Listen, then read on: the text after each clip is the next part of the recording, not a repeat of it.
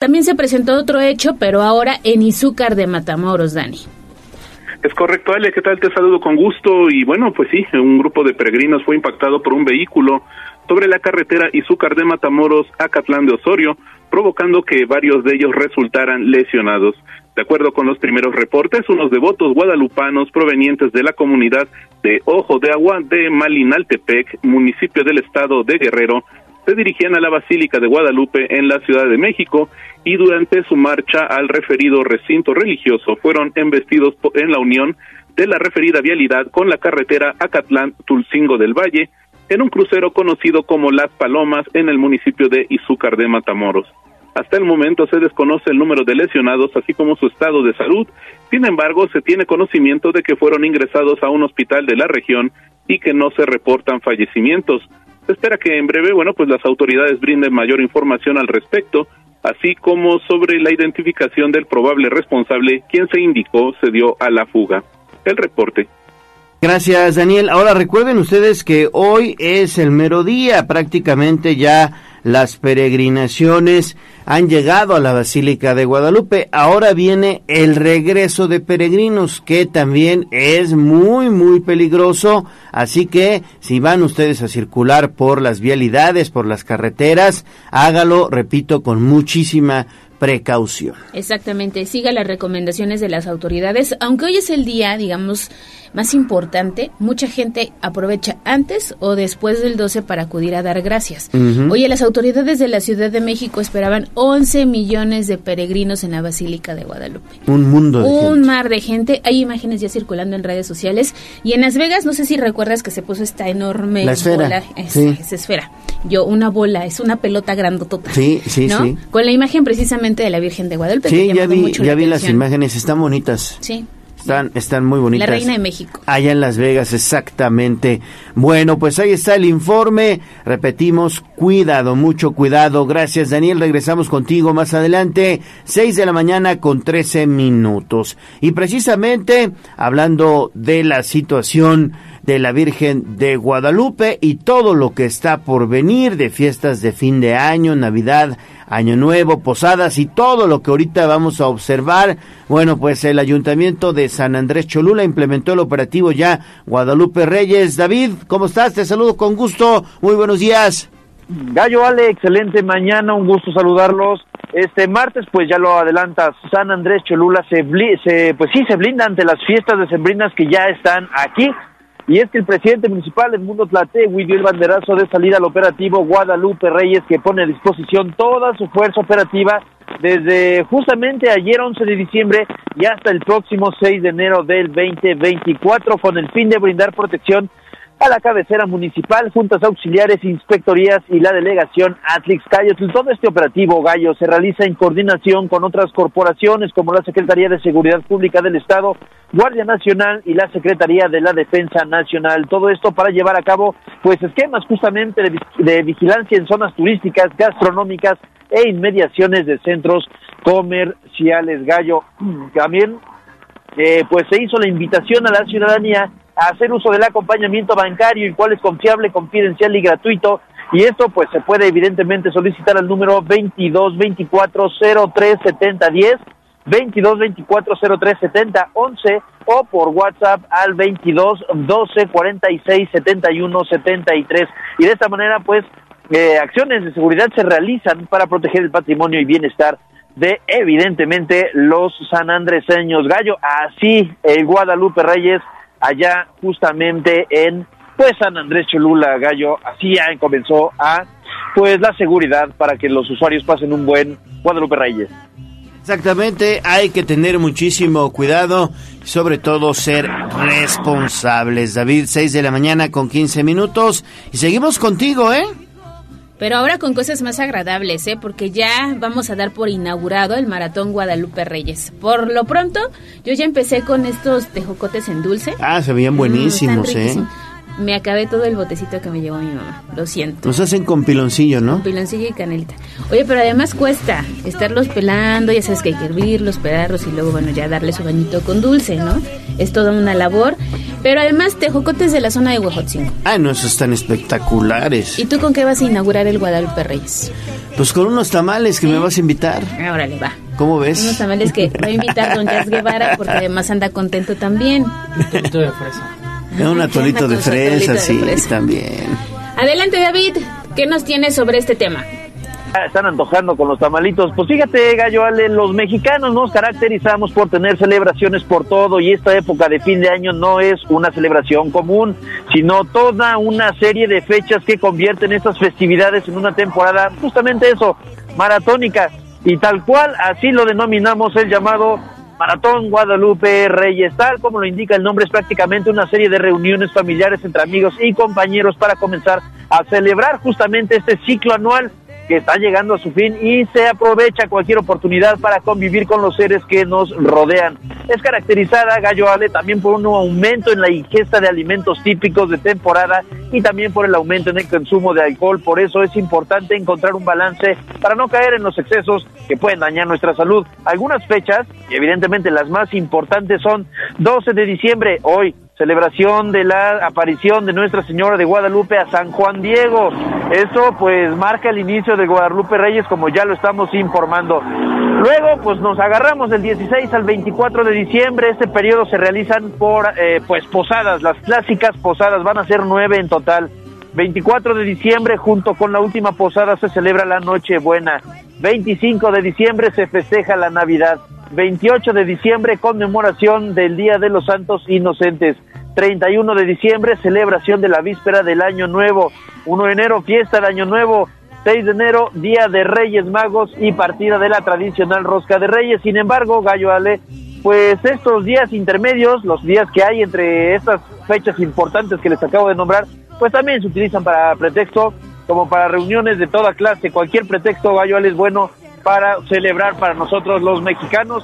Y pues ya con justamente el día de hoy damos inicio al maratón Guadalupe Reyes, todo con medida, todo con medida, nada con exceso, Gallo Ale, pero celebrar, a celebrar que lo importante es pasarla bien. Exactamente, David, hay que ser muy, pero muy, muy prudentes. Ahí está entonces el Maratón Guadalupe Reyes que ya comenzó, como dice la sabiduría popular. Muy bien, David Becerra, regresamos contigo en un momentito más. Tú nos avisas, 6 de la mañana con 18 minutos. Gracias. Mientras tanto, nosotros seguimos arrancando motores. Vamos a hacer pausa y volvemos con más información. La guadalupana, la guadalupana bajo tepeyac. Vamos a un corte comercial y regresamos en menos de lo que canta un gallo. Seguimos con el gallo de la radio. Instagram, Tribuna Noticias.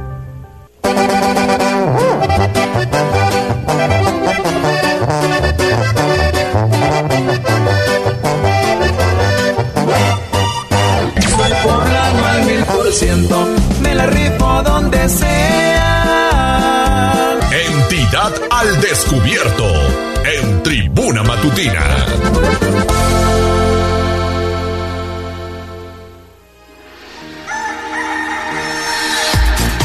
Seguimos en Tribuna Matutina, son las 6 de la mañana con 23 minutos y les recuerdo que ya estamos recibiendo sus mensajes, notas de voz, mensajes de texto, fotografías, videos al 22 23 90 38 10. Hacemos enlace con Pili Bravo porque hoy 12 de diciembre sí hay clases. La Secretaría de Educación Pública no autorizó el descanso. ¿No es así, Pili? ¿Cómo estás? Buenos días. Gracias, Gallo. Así es. Muy buenos días.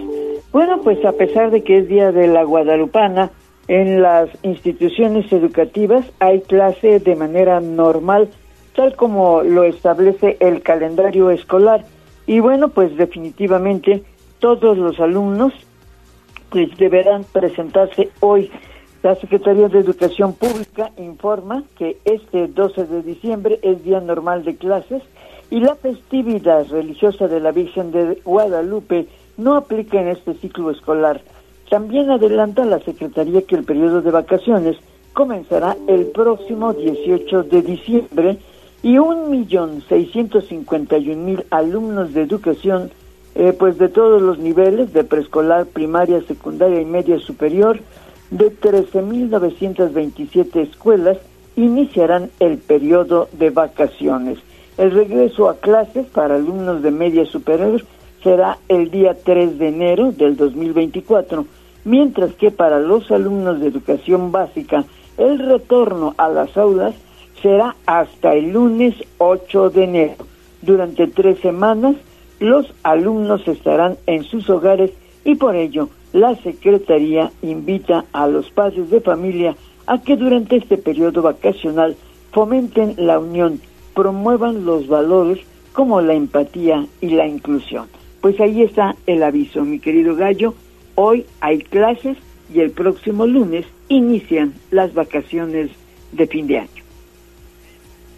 Pili. Sí, hoy sí hay clases. Sin embargo, bueno, pues muchas escuelas también aprovechan, aprovechan para tener alguna convivencia, entran un poquito más tarde, se la llevan más leve, ¿no? Sí, por supuesto, ¿no? Por supuesto, y muchos de plano pues no van a clase, ¿no? Eh, pues las, los padres de familia decretan que no se vaya, que no vayan, pero bueno, pues oficialmente sí hay clases. Perfecto. Muy bien, 6 de la mañana con 25 minutos. Seguimos contigo, Pili. Claro. Tenemos más información, no sin antes recordarle a los amigos del auditorio que hoy se suspende el servicio de recolección de basura. Ah, eso es bien, importante, ¿eh? Porque ya me encontré camino a la estación en varios lugares que ya sacaron sus bolsas. No hay servicio de recolección hasta mañana. Se Exactamente. Vicio de bancos. Ah, sí, también los bancos que decíamos que es Día del Trabajador es, Bancario. Es Día del Trabajador Bancario, entonces tampoco hay servicio de banco eh, en oficina. Hay cajeros, a, cajeros por todos lados, pero no hay servicio eh, en las instituciones. Así es, Pili. Y continuamos con más información y esto tiene que ver con el gobierno del estado porque hubo una visita ayer en el Hospital de la Mujer y se anuncia una inversión importante, ¿eh? Eh, inversión importante para toda la red de hospitales de, de Puebla porque a 19 años, por ejemplo, de la creación del Hospital de la Mujer, que se ubica en el sur de la ciudad, no había recibido obras de mantenimiento o de actualización de equipos, a pesar de la gran demanda que tiene esta institución, solo cuenta con un quirófano. Por eso, ayer durante la visita que hizo el gobernador Sergio Salomón Céspedes, hizo eh, pues un recorrido y presentó la secretaria de Salud Araceli Córdoba y la directora del Hospital Socorro Cabrera, pues le dieron una amplia explicación de las necesidades que tienen. Por eso el gobernador Sergio Salomón primero la escuchó a la secretaria Araceli Córdoba. Cada vez que se construye o rehabilita un hospital, un centro de salud o una clínica que se, ofrecen mayores oportunidades para la gente que más lo necesita. Ahora bien, la salud de las mujeres es esencial para el desarrollo sostenible de una sociedad. Por ello procuramos ofrecerles el mejor de los servicios. En ese sentido, la rehabilitación de este hospital no solo significa mejoras físicas en la infraestructura, sino en una este renovación. convergen dos prioridades, como son la mujer y el recién nacido. Por ello, todo el equipo de salud se congratula en que se fortale que fortalezca usted la infraestructura y el equipamiento y bueno, pues este equipamiento requiere de actualización y además pues se necesita un, un quirófano más o dos debido a la gran demanda que tiene ese hospital porque atiende no solamente a la población de Puebla, sino también del interior del estado. Por eso el gobernador, después de escuchar todo esto, pues anunció una inversión de por lo menos 100 millones de pesos en el 2024 para el mejoramiento de los equipos de la red hospitalaria, empezando naturalmente por el de la mujer. Esto precisó. Cada vez que se construye o rehabilita un hospital, un centro de salud o una clínica que se, ofrecen mayores oportunidades para la gente que más lo necesita. Ahora bien, la salud de las mujeres es esencial para el desarrollo sostenible de una sociedad. Por ello procuramos ofrecerles el mejor de los servicios. En ese sentido, la rehabilitación de este hospital no solo significa mejoras físicas en la infraestructura, sino una renovación de nuestros compromisos con la atención médica de calidad para todos, para todas, pero en especial a las mujeres. Por eso es, amigos, que hablábamos del reconocimiento y de cómo tenemos que hacer equipo. Y creo que vale mucho la pena la reflexión. Si pudiéramos analizar a cuántos pacientes se atiende en este hospital, a cuántos de ellos representa un cambio de vida. ¿Cuánto tiene que generarse en el tema de la prevención? Pero si en eso pudiéramos darle una cuantificación al tiempo de los a las horas de trabajo de hombre y de mujer que se dedican a cuidar la salud. Todo lo que pudiéramos repercutir en temas de recursos, en dinero, para decirlo con mucha claridad, sería un mundo inalcanzable. Y por eso se habrá de ampliar este mejoramiento no solamente en el Hospital de la Mujer, sino otros del interior del Estado, gracias al convenio, que ahora se tiene con el Instituto Mexicano del Seguro Social a través del programa INS Bienestar. Pidió que, bueno, pues para empezar en el Hospital de la Mujer se iniciarán las mejoras en la red hidráulica con más quirófanos, mejor elevadores, más camas y hasta áreas de hospitalización debido a la gran demanda que se tiene, repito, tanto de población urbana como del interior del Estado, y eso se hará con recursos del propio Estado. Por su parte, eh, pues los trabajadores agradecieron realmente el personal médico de enfermería y de servicio porque, eh, bueno, pues ellos trabajan a veces en condiciones difíciles y bueno, pues ahora con este anuncio, pues aplaudieron esta decisión. Ese reporte, Gallo, Ale, sobre esta visita. Sí, importante el trabajo que está realizando el gobierno del estado para la dignificación de hospitales, en este caso el Hospital de la Mujer, pero también construye una unidad de oftalmología allá en el Hospital General de Cholula. Y bueno, ya que estamos hablando precisamente de nosocomios, fíjense ustedes que ayer acudió a comparecer ante las Comisiones Unidas de Salud y de Seguridad Social de la Cámara de Diputados el director general del IMSS, Zoé Robledo. Ahí el diputado federal poblano del Partido Acción Nacional, Mario Riestra, pues pidió a Zoé Robledo que le diera ya una fecha de inicio de construcción del hospital de Amozoc y también cuándo van a concluir el hospital de San Alejandro. Vamos a escuchar parte de esta comparecencia. En el estado de Puebla, tristemente, vivimos una crisis que todavía hasta estos días eh, continúa en materia de salud y específicamente en el IMSS en el estado de Puebla. Lo hemos platicado de manera bilateral y hay esa coincidencia. Eh, nos han prometido que el sistema de salud se asemejará a Dinamarca, pero en el estado de Puebla tristemente está todavía mucho más lejos de lo que está a nivel nacional.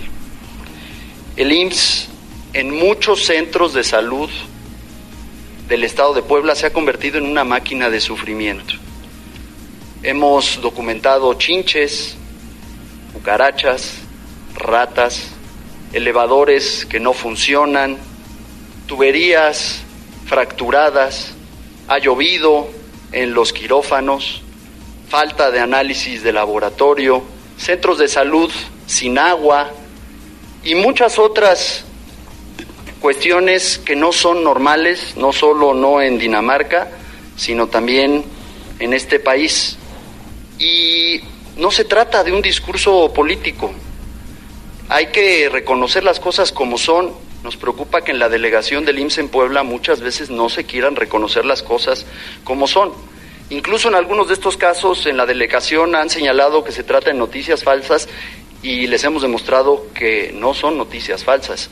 Para no ir muy lejos, el día de hoy en el Hospital de la Margarita, como sucede todos los días desde hace muchos años, solo funciona un elevador. Pues es parte del panorama que presentó Mario Riestra a Zoé Robledo, que seguramente, que seguramente el director general del IMSS está informado, pero bueno, pues la oportunidad ahí está, fue la comparecencia y desafortunadamente pues no hubo compromisos, obviamente, para el Hospital de San Alejandro y para el Hospital de Amozoc. Dos, dos nosocomios que, bueno, pues se prometieron en su momento y que hoy pues prácticamente ahí están sin iniciar, sin obra, sin nada. Fíjate que sobre el Hospital de San Alejandro, Zoé Robledo destacaba que este lleva un avance cercano al 19%. Lo cierto es que desde 2017 que se presentó el sismo, se perdieron más de 400 camas. Hoy tenemos un nuevo hospital en la zona de Cuautlancingo y este otros más que resultan insuficientes para atender a toda la derechohabiencia que hay en Puebla, ¿no? Pero bueno, pues eso es lo que pasó el día de ayer en la Cámara de Diputados. Pues ahí está entonces, le daremos seguimiento al tema. 634, regresamos a lo que sucede aquí en la entidad poblana porque todo está listo para que el mandatario estatal, Sergio Salomón Céspedes, rinda su informe de actividades, Pili. Sí, y fíjate que sobre, precisamente sobre San Alejandro, hay que recordar que esta semana, precisamente Zoé Robledo, pues eh, estuvo en la decimacuarta asamblea, es decir, con todos los integrantes del consejo, y bueno, ahí estuvo precisamente el gobernador, Eh, le ofreció Zoé Robledo que vendría a Puebla, incluso después de, del informe de él, de, de- del gobernador, antes de que termine el año, incluso eh, con el compromiso no solamente para abundar sobre IMSS Bienestar, sino para hacer una visita, ah, pues seguramente a ese 19% de obra que tiene San Alejandro. Tú sabes que ya está cercado el área de trabajo ahí, aquí en, San Alejandro, ¿no? Sin embargo, pues no se oye que hay- haya un avance, ¿no? El compromiso de la Secretaría de, la Defensa es que estará en 2024. El año pasado, en diciembre, se dijo que estaría ya, eh, pues, levantada todo lo, que fue la, la eh, el abandono, ¿no? Es decir, el tirado de obra y de todo el edificio se cumplió, pero de ahí a que haya un avance, pues, aunque está ya tapiado todo, pues no se oye, no se ve, eh, pues que, que haya eh, trabajo, ¿no? En fin, pues veremos si de veras hay ese 19%. Muy bien, Pili. Pues sí, la verdad es que no no se escucha nada, no hay Nada, movimiento. no, nada, no, nada. nada, nada, nada, nada. Y bueno, pues vamos a nosotros estar atentos, sobre todo porque, bueno, pues es un nosocomio que eh, dejó pues un déficit nada más y nada menos que de más de 400 camas sensables. Eso en cuanto a, a camas, pero todo el servicio que daba, maternidad, hay que recordar que nacían ahí en ese lugar 50 mil poblanos anualmente en la maternidad, era la maternidad más grande de- del, del sureste incluso, ¿no? Eh, los servicios de atención a las personas con diabetes era igual, ¿no? Entonces toda esa carga de trabajo, pues hoy tiene la, la tiene la Margarita, ¿no? Al hospital nuevo de Cuautlancingo, pues sí va la gente, pero pues no tiene, es que además es por zonas, ¿no? Claro. Entonces la Margarita sigue con esta sobrecarga y no te puedes, no te puedes enfermar en fin de semana porque es imposible el servicio, ¿no? Sí, no. Pero bueno, anoche mismo el Seguro Social nos mandó un reporte de, de este informe que tuvo eh, Zoe Robledo, ¿no? Pero bueno, pues ya conocemos las cifras, ya conocemos. Lo que nos importa es Puebla, Puebla. Pero bueno, ya pasamos a la, a la nota del informe del gobernador como ustedes lo pidieron. Todo está listo ya para el informe que habrá de rendir el gobernador Sergio Salomón Céspedes este jueves, ahí en el Auditorio Metropolitano, ante los integrantes de la décima sexagésima primera legislatura, ante los ciudadanos y los invitados que puedan llegar debido a que por ser fin de año las agendas de secretarios de Estado y de gobernadores están muy ocupadas. Pero lo que dice el gobernador, lo que importa es rendirle a los poblanos y los que puedan venir, los invitados que puedan venir serán bienvenidos, dijo ayer al indicar que tiene ya listo el documento. Esto dijo. Con los que me veo del diario. ¿eh? Y después, por supuesto que descubrimos la invitación a todos, gobernadores, secretarios. Sin embargo, las agendas ya están muy complicadas por la fecha, ¿eh? pero con los poblanos, con ustedes, seremos a quienes les damos el informe y quien venga será un honor tenerlos acá también como a todos ustedes. Oiga, ya un año de su administración, ¿qué pendientes o retos o áreas hacen falta por reforzar para cerrar el, el 2024? Mira, nuestro reto siempre seguirá siendo la seguridad pública, donde vamos a seguir invirtiendo y metiéndole con todo. La educación, por supuesto, es algo de lo que nos llena de satisfacción y que vamos a seguir abonándole al tema de la educación, porque tiene que ver con el futuro de las siguientes generaciones. Y la lucha contra la desigualdad, esa no para, hay que seguirle dando con mucha fuerza. Cada día que recorremos el interior del Estado seguimos reconociendo áreas de oportunidad y seguimos agradeció los comentarios que hizo el presidente Andrés Manuel López Obrador la semana pasada respecto a su administración por lo que señaló, se trata de cumplir con los mismos principios, atender primero a los pobres, reducir en lo posible la desigualdad y cumplir con honestidad para el manejo del gasto público. En entrevista después de visitar el Hospital de la Mujer, señaló también el gobernador que la salud sin duda tiene pendientes, pero también lo tiene con la educación, con centros escolares donde también pues se han quedado rezagados. En los municipios hay mucho que hacer y por eso ha emprendido acciones de visita para iniciar la construcción de obras que se deben terminar a más tardar el año próximo. No quiere dejar nada inconcluso. Pues ese es el reporte, Gallo. Perfecto, Pili. Pues muchísimas gracias. Ahí está la información. Nosotros regresamos contigo en un momentito más. Vamos a hacer pausa a las 6 de la mañana con 39 minutos y volvemos. Vamos a un corte comercial y regresamos en menos de lo que canta un gallo. Esta es la magnífica, la patrona de la radio.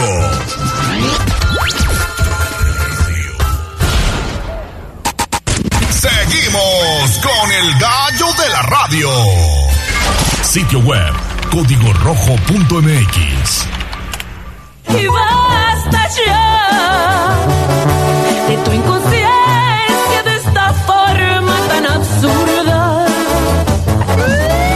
Desde la barrera, respeta la cinta de precaución y para bien la oreja. Comienza la nota roja en tribuna matutina. Estamos de vuelta en Tribuna Matutina, son las 6 de la mañana con 44 minutos y seguimos con más información. Regresamos con Pili Bravo porque estas son buenas noticias. Las carreteras del estado ya están siendo vigiladas por elementos de la Marina y Guardia Nacional. Pili. Sobre todo, eh, bueno, pues es que es fin de año y tú sabes cómo se incrementa pues la circulación en las carreteras. El gobernador de Puebla, Sergio Salomón Céspedes Peregrina, reconoció ayer que la vigilancia en las zonas limítrofes con otras entidades con las que colindamos, con Tlaxcala, con Guerrero y Oaxaca y Veracruz, debe ser atendida eh, por las autoridades ahora eh, con la Guardia Nacional. Enfatizó porque no se pueden convertir en vacíos de poder. Esto decía el Ejecutivo. Mira, tenemos que seguir eh, coordinándonos con los demás estados. Aquí lo estamos haciendo con Oaxaca, con Veracruz, con todos ellos. Son eh, áreas de oportunidad y las zonas limítrofes no tienen que ser vacíos de poder. Tenemos que entrarle todos. Pidió a los gobernadores de las entidades vecinas que compartimos la franja territorial, pues también hacer lo propio e involucrarse en la seguridad de estas zonas que se comparte pues con el Estado. Por lo pronto, bueno, pues gracias al refuerzo que ha tenido tanto de la Secretaría de la Defensa Nacional y ahora con la Marina, bueno, pues las carreteras estarán vigiladas por todo el territorio. El deporte. Ahí está entonces, afortunadamente ya hay mayor vigilancia y esperemos que esto sea para bien, siempre para bien. 6 de la mañana con 45 minutos. Y hay más información con Pili Bravo. Ponga mucha atención porque la Secretaría de Gobernación y Uber ya asignaron un convenio, oye, para localizar a personas. Pili, ¿cómo va a estar esto? Sí, fíjate que, bueno, pues en un encuentro que se tuvo precisamente eh, con eh, autoridades de la Comisión de Búsquedas de Personas eh, que encabeza Javier Cervantes Gómez con funcionarios de la Secretaría de Gobernación. Bueno, pues hubo un convenio con la empresa Uber con el objetivo pues de que la empresa colabore precisamente con las autoridades del gobierno de Puebla para que a través de las plataformas se capacite a ese personal para aprovechar los recursos tecnológicos para la localización de personas que se declaran, eh, bueno, como desaparecidas y que a veces pues no, no tienen manera de cómo empezar. Por eso, a través de esta plataforma de Uber, se mostró, eh, bueno, pues en colaboración con el gobierno del Estado, concretamente con los integrantes de esta comisión de búsqueda de personas, pues para que puedan tener una herramienta que les permita también pues aprovechar el, lo que ellos tienen para poder localizar a las personas, te repito, que están declaradas como perdidas. Es una herramienta más. Naturalmente, el personal de la Fiscalía pues realiza las búsquedas físicamente, ¿no? Pero bueno, pues esta es una gran herramienta con la que ahora se enriquece esta comisión de la búsqueda de personas. El reporte. Exactamente, es una buena herramienta que estará coadyuvando a la búsqueda de personas en calidad de desaparecidas, además de que, bueno, pues esta empresa ya tiene varias, varias unidades y, bueno, pues esto siempre servirá de mucho. Tienes varios ojos también, Pili. Claro, el coordinador de esta empresa, Carlos Balcázar, eh, dijo que bueno, pues ellos tratan pues de sumarse a los esfuerzos porque pues eh, sin duda representa para la sociedad la pérdida de una persona pues algo pues muy delicado muy grave y ellos eh, bueno pues quieren colaborar eh, enseñando y aplicando pues estos métodos que ellos tienen y sobre todo pues la tecnología para eh, realizar eh, colaborar con los esfuerzos en la búsqueda Muy bien, Pili, muchísimas gracias. Regresamos contigo más adelante. Son las 6 de la mañana con 48 minutos. Le damos un giro a la información. Volvemos con Daniel Jacome, que le ha dado seguimiento a el caso de Ernesto Calderón, este joven que eh, hace algunas semanas fue golpeado brutalmente por estudiantes de eh, pues una universidad privada allá en la zona de la Estrella de Puebla. ¿Qué ha sucedido con Ernesto Calderón? Daniel, platícanos. ¿Qué tal, Gallo? Te saludo de nueva cuenta. Pues te platico que este lunes 11 de diciembre fue dado a conocer un avance sobre el estado de salud de Ernesto Calderón, víctima de una golpiza tumultuaria registrada el 9 de septiembre del presente año en inmediaciones de la Estrella de Puebla. De acuerdo con María del Corral, abogada de Neto, el joven será sometido a cirugía en enero de 2024 y podrían implantarle una prótesis ocular debido a que el ojo afectado parece no tener recuperación, ya que la víctima manifiesta ver doble y borroso. Asimismo, la abogada indicó que de los eh, siete presuntos agresores, los dos gemelos permanecen en arresto domiciliario y que la investigación se amplió dos meses más. Es necesario mencionar que este 11 de diciembre uno de los hermanos recibió, eh, bueno, pues sentencia, mientras que el otro esperará hasta el 19 del presente mes para conocer dicha determinación. Se espera que en breve se dé a conocer la decisión de las autoridades judiciales y que la búsqueda del resto de los presuntos atacantes culmine con su detención. El reporte gallo. Bueno, pues ahí está la situación. Lamentable, lamentable lo que sucede con este caso y pues qué desafortunado que eh, el joven Neto Calderón pues siga teniendo problemas con uno de sus ojos debido a este agandalle, no se le puede llamar de otra manera. Gracias Daniel, no te vayas, faltan 10 minutos para las 7 de la mañana, vamos rapidísimo con David Becerra. Exactamente porque anda patrullando las calles de la ciudad un choque en la Federal a Tehuacán a la altura de la 16 Oriente. Adelante David.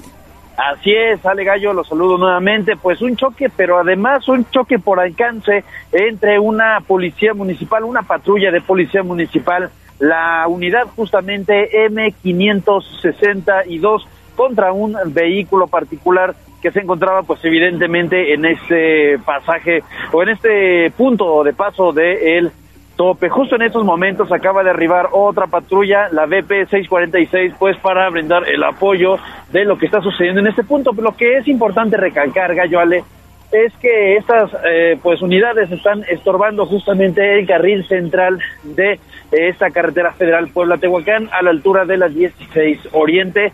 Eh, pues es el carril central y en este punto pues circula mucha unidad pesada de transporte de personal y transporte de otro tipo de cosas como gas y pues está generando de momentos un cuello de botella. Este vehículo que te comento es un eh, vehículo color azul eh, con placas POO 7086 del Estado de México, Gallo Ale, y pues evidentemente aquí están eh, parados en este punto eh, pues para verificar qué es lo que procedería para retirar las unidades.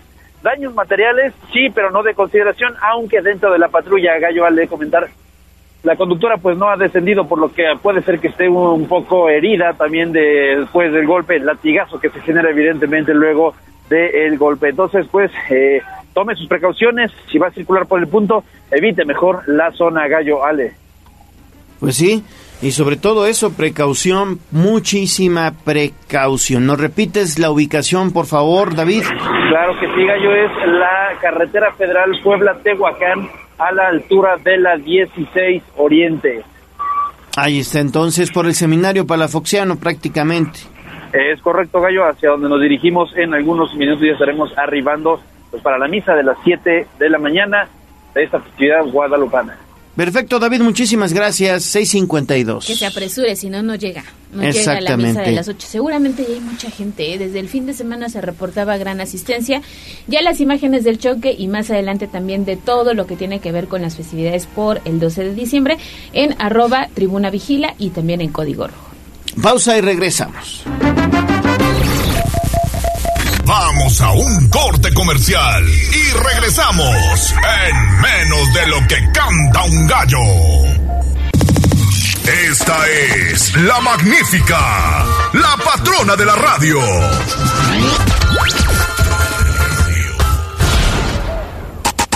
Seguimos con el gallo de la radio. Leemos tus mensajes en WhatsApp, en La Voz de los Poblanos, 22 23 90 38 10.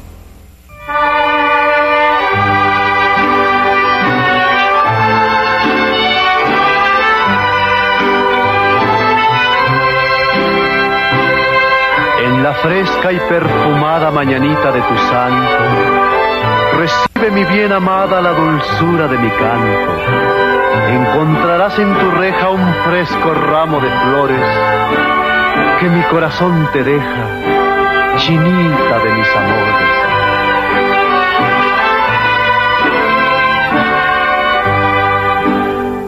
Estas son Bueno, pues faltan ya cinco minutos para las 7 de la mañana, que no se le haga tarde, por favor.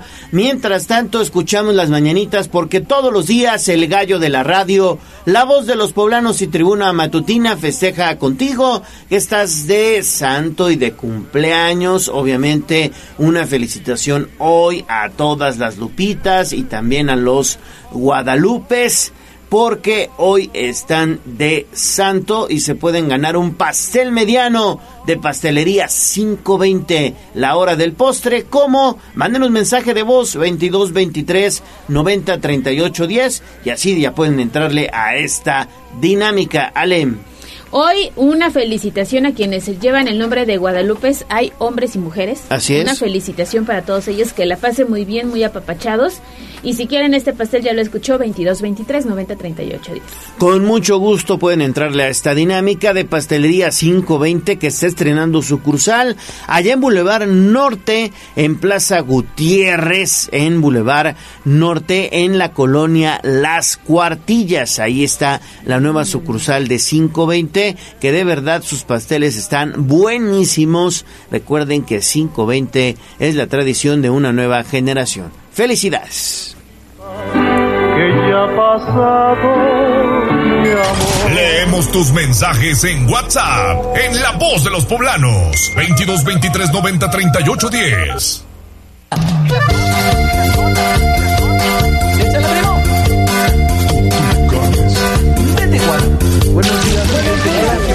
Esta es La Voz de los Poblanos. En Tribuna Matutina también te escuchamos. 657. Ale, ¿qué tenemos por acá? ¿Cómo andan nuestros amigos? Pues durmiendo. Se ¿Sí? ve que es 12 de diciembre. O ya andan en misa o no, preparándose para Los ir a la zona de la villita para comenzar el maratón Guadalupe Reyes. Pero tenemos un mensaje de terminación 3063 que nos dice, hola, muy buenos días.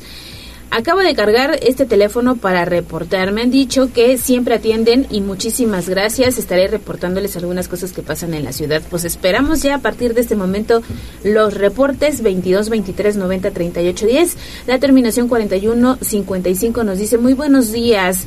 En Momoxpan el, el servicio es el Sosapach. Dice, están muy lentos. Sí. Dice, además por no pagar el año 2022, me cobraron muy caro los recargos de 10 meses. No se vale. Bueno, pues es que también si no somos ciudadanos cumplidos, ¿no?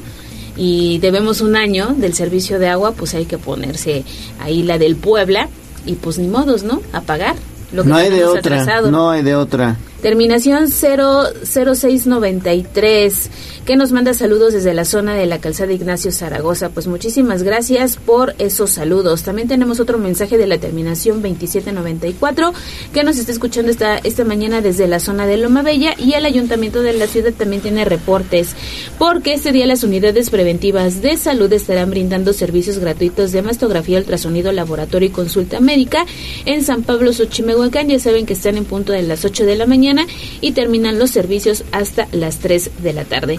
Y en información del bacheo, hay brigadas que estarán atendiendo este día diversas vialidades. Destaca la carretera federal Puebla-Tehuacán a la altura de Amalucan. También estarán en la 30 Sur, allá en la zona de Parque Ecológico, en camino a La Calera y también en Boulevard Cadete Vicente Suárez. Tómelo en cuenta y circule con muchísima precaución. Pues hasta acá lo más importante de la voz de los poblanos.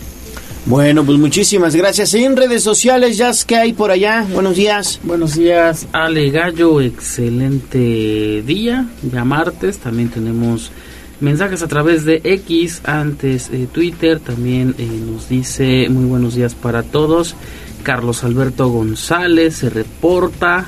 José Martín Sámano dice, mira, es, mira nada más cómo son las redes sociales. Eh, Dice que es titular de noticias en Azteca Quintana Roo. Sí. Es, eh, bueno, está eh, compartiendo y opinando sobre este video del Spare Vegas, de esta eh, enorme esferas donde se habría difundido una proyección de la Virgen de Guadalupe. Nos está dejando una reacción. Gracias eh, pues por compartir con nosotros. También Un saludo, José Martín Sámano. se reporta Armando Pliego.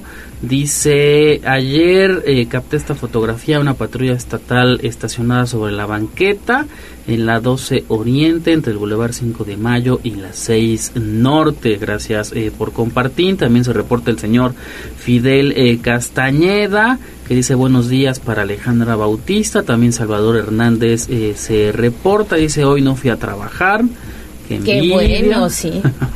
También Olvera Albert está eh, al pendiente, dice bastante trágico el accidente de ayer con los peregrinos sobre la autopista México-Puebla. También Eduardo 7850, Lucero Osorio, Jonathan Torres, Alberto Herrera Quintano dice que los Tigres van a ser campeones.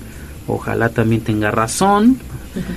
Y nos comparte, Gipsy nos compartía un video sobre una, eh, pues el conductor de la unidad 50 o 58 no se llega a distinguir en el video. Es una alimentadora de ruta que no respetó el pasado fin de semana la luz roja del semáforo ubicado entre Avenida Rosendo Márquez y 25 Poniente, además de circular eh, sin placas.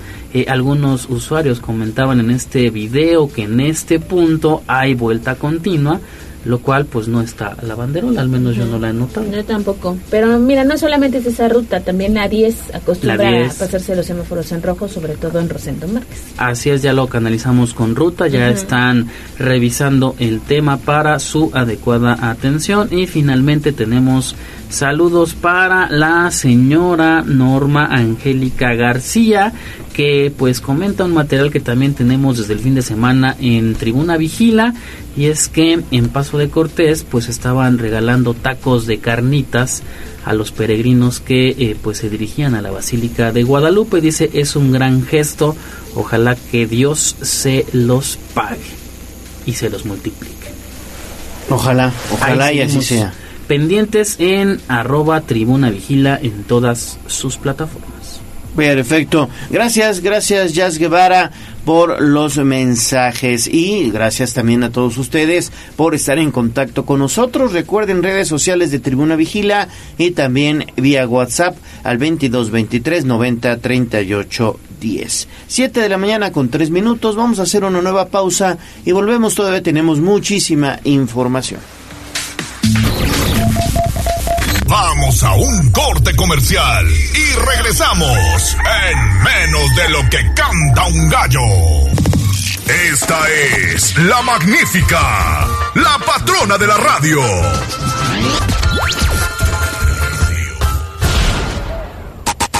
Seguimos con el gallo de la radio.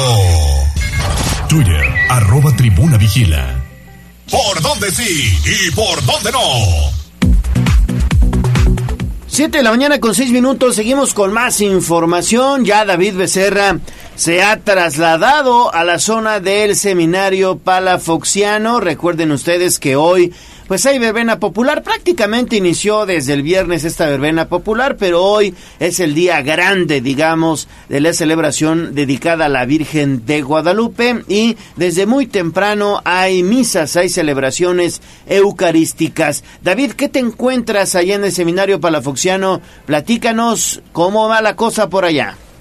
Gallo, te saludo con muchísimo gusto nuevamente, pues ya estamos, como bien lo dicen, en el corazón del seminario palafoxiano y es que en este punto se ha habilitado una carpa donde se llevarán a cabo las misas hora tras hora de este día 12 de diciembre, justamente para pues celebrar a la Virgen, a la Virgen de Guadalupe. Entonces, Gallo, también mencionar, el frío mermó un poco la asistencia matutina a esta misa que en teoría debería haber empezado a las 7 de la mañana, pues hay alrededor de 30 personas, Gallo, las que están justamente aquí.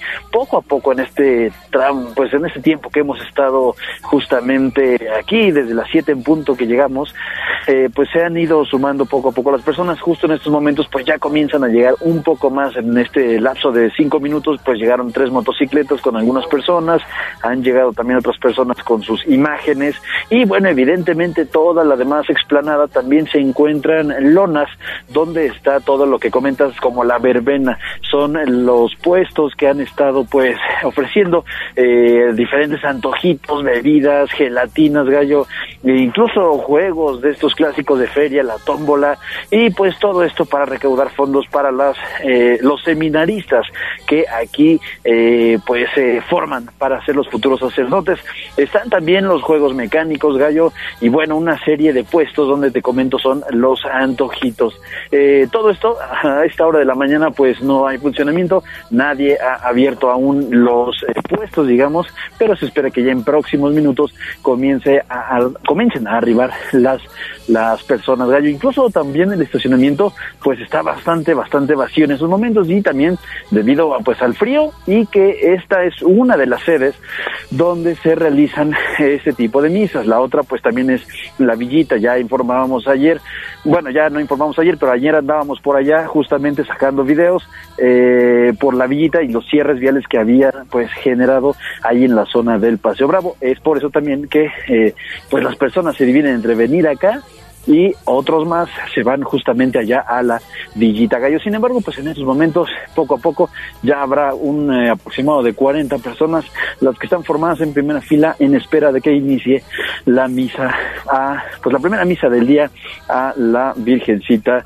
del Tepeyac, como se le conoce comúnmente. Gallo, es la información que tenemos desde aquí, el seminario palafoxiano, que poco a poco está siendo iluminado por el sol, poco a poco los rayos del sol ya comienzan a pues disminuir este frío y cubrir justamente con eh, iluminación solar todo el recinto gallo. Exactamente, David Becerra. Se trata de la sexagésima segunda feria guadalupana, la feria más familiar de Puebla.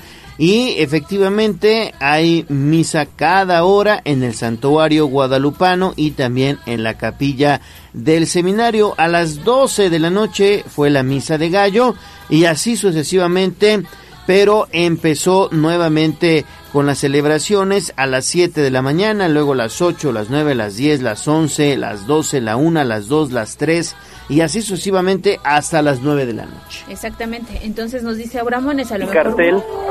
Adelante, Perdón. adelante. Ah, sí, Gallo se comentaba en el cartel 12 horarios, 12 misas, es lo que pues se prometía en este punto, a partir de pues todo, todo lo que sería el día de hoy y ya está dando inicio en estos momentos la misa, la primera del día, digámoslo así, de, de primera, de- desde los primeros rayos del sol, ya está comenzando justo en estos momentos, Gallo, con una afluencia, pues aproximadamente 50 son las personas que han arribado al sitio y ya está justamente comenzando esta misa. Poco a poco se espera que vayan llegando más y más y más y más personas, pues porque este es un día de celebración para pues, todos los mexicanos y es un día de gran afluencia también de personas.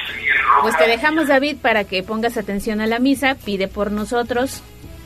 Voy a echar unos rezos aquí con todo el respeto, claro que sí, a la Virgen de Guadalupe, que pues es tan, tan, eh, pues seguida por los mexicanos y bueno, ya se ha visto en últimos días cómo lo hemos estado reportando y dando seguimiento desde los peregrinos que comenzaron hace algunos días, la historia de los peregrinos también que sacamos ayer y bueno, hoy ya con la culminación del día, eh, del mero día, por así decirlo. Y también nos esperamos dando una vuelta en la villita en unos minutos, Gallo, allá por el Paseo Bravo. Enlazamos entonces un poquito más tarde contigo. Gracias, David Becerra. Vámonos con información de los municipios. manos, suplicante juntar. Sitio web tribunanoticias.mx.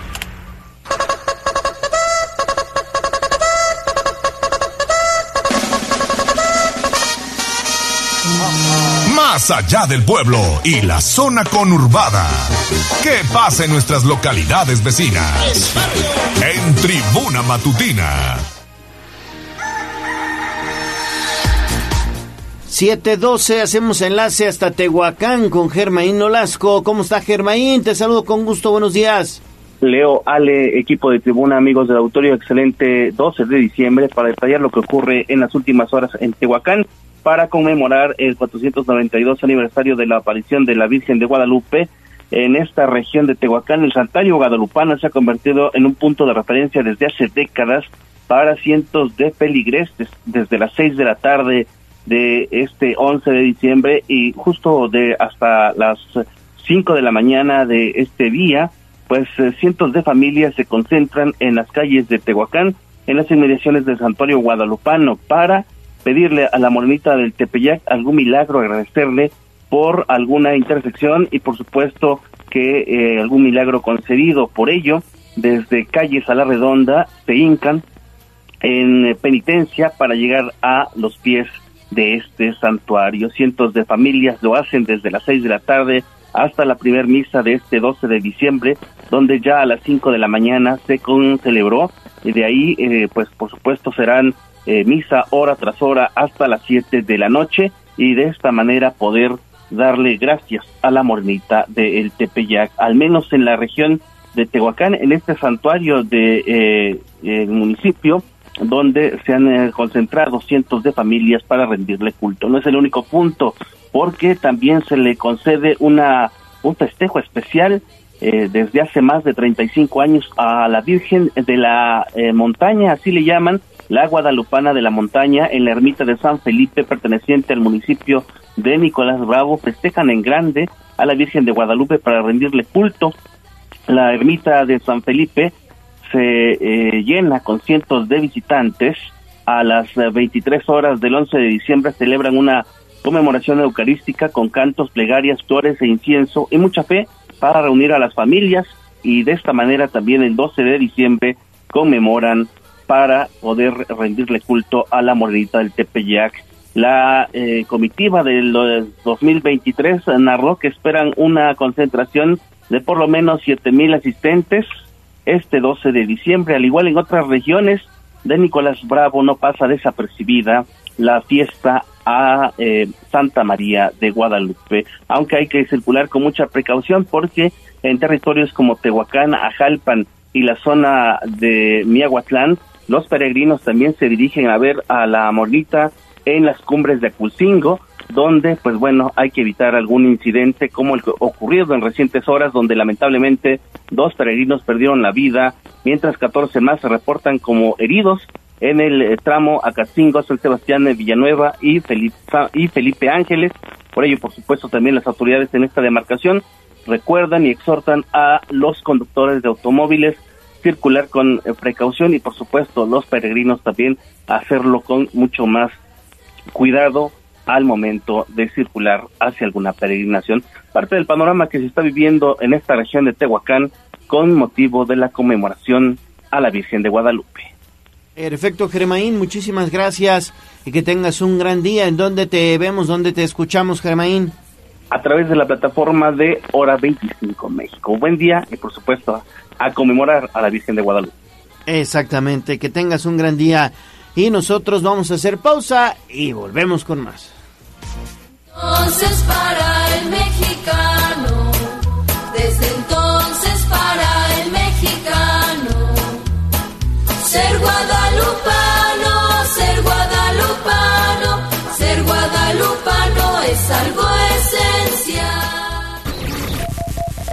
Vamos a un corte comercial y regresamos en menos de lo que canta un gallo. Esta es la magnífica, la patrona de la radio.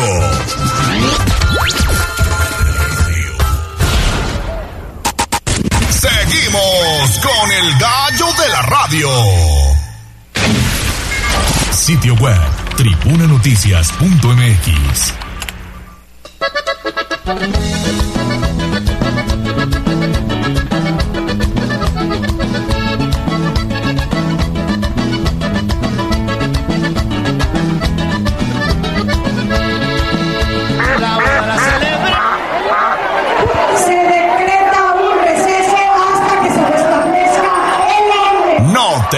pato. Vamos con información de la política. En Tribuna Matutina.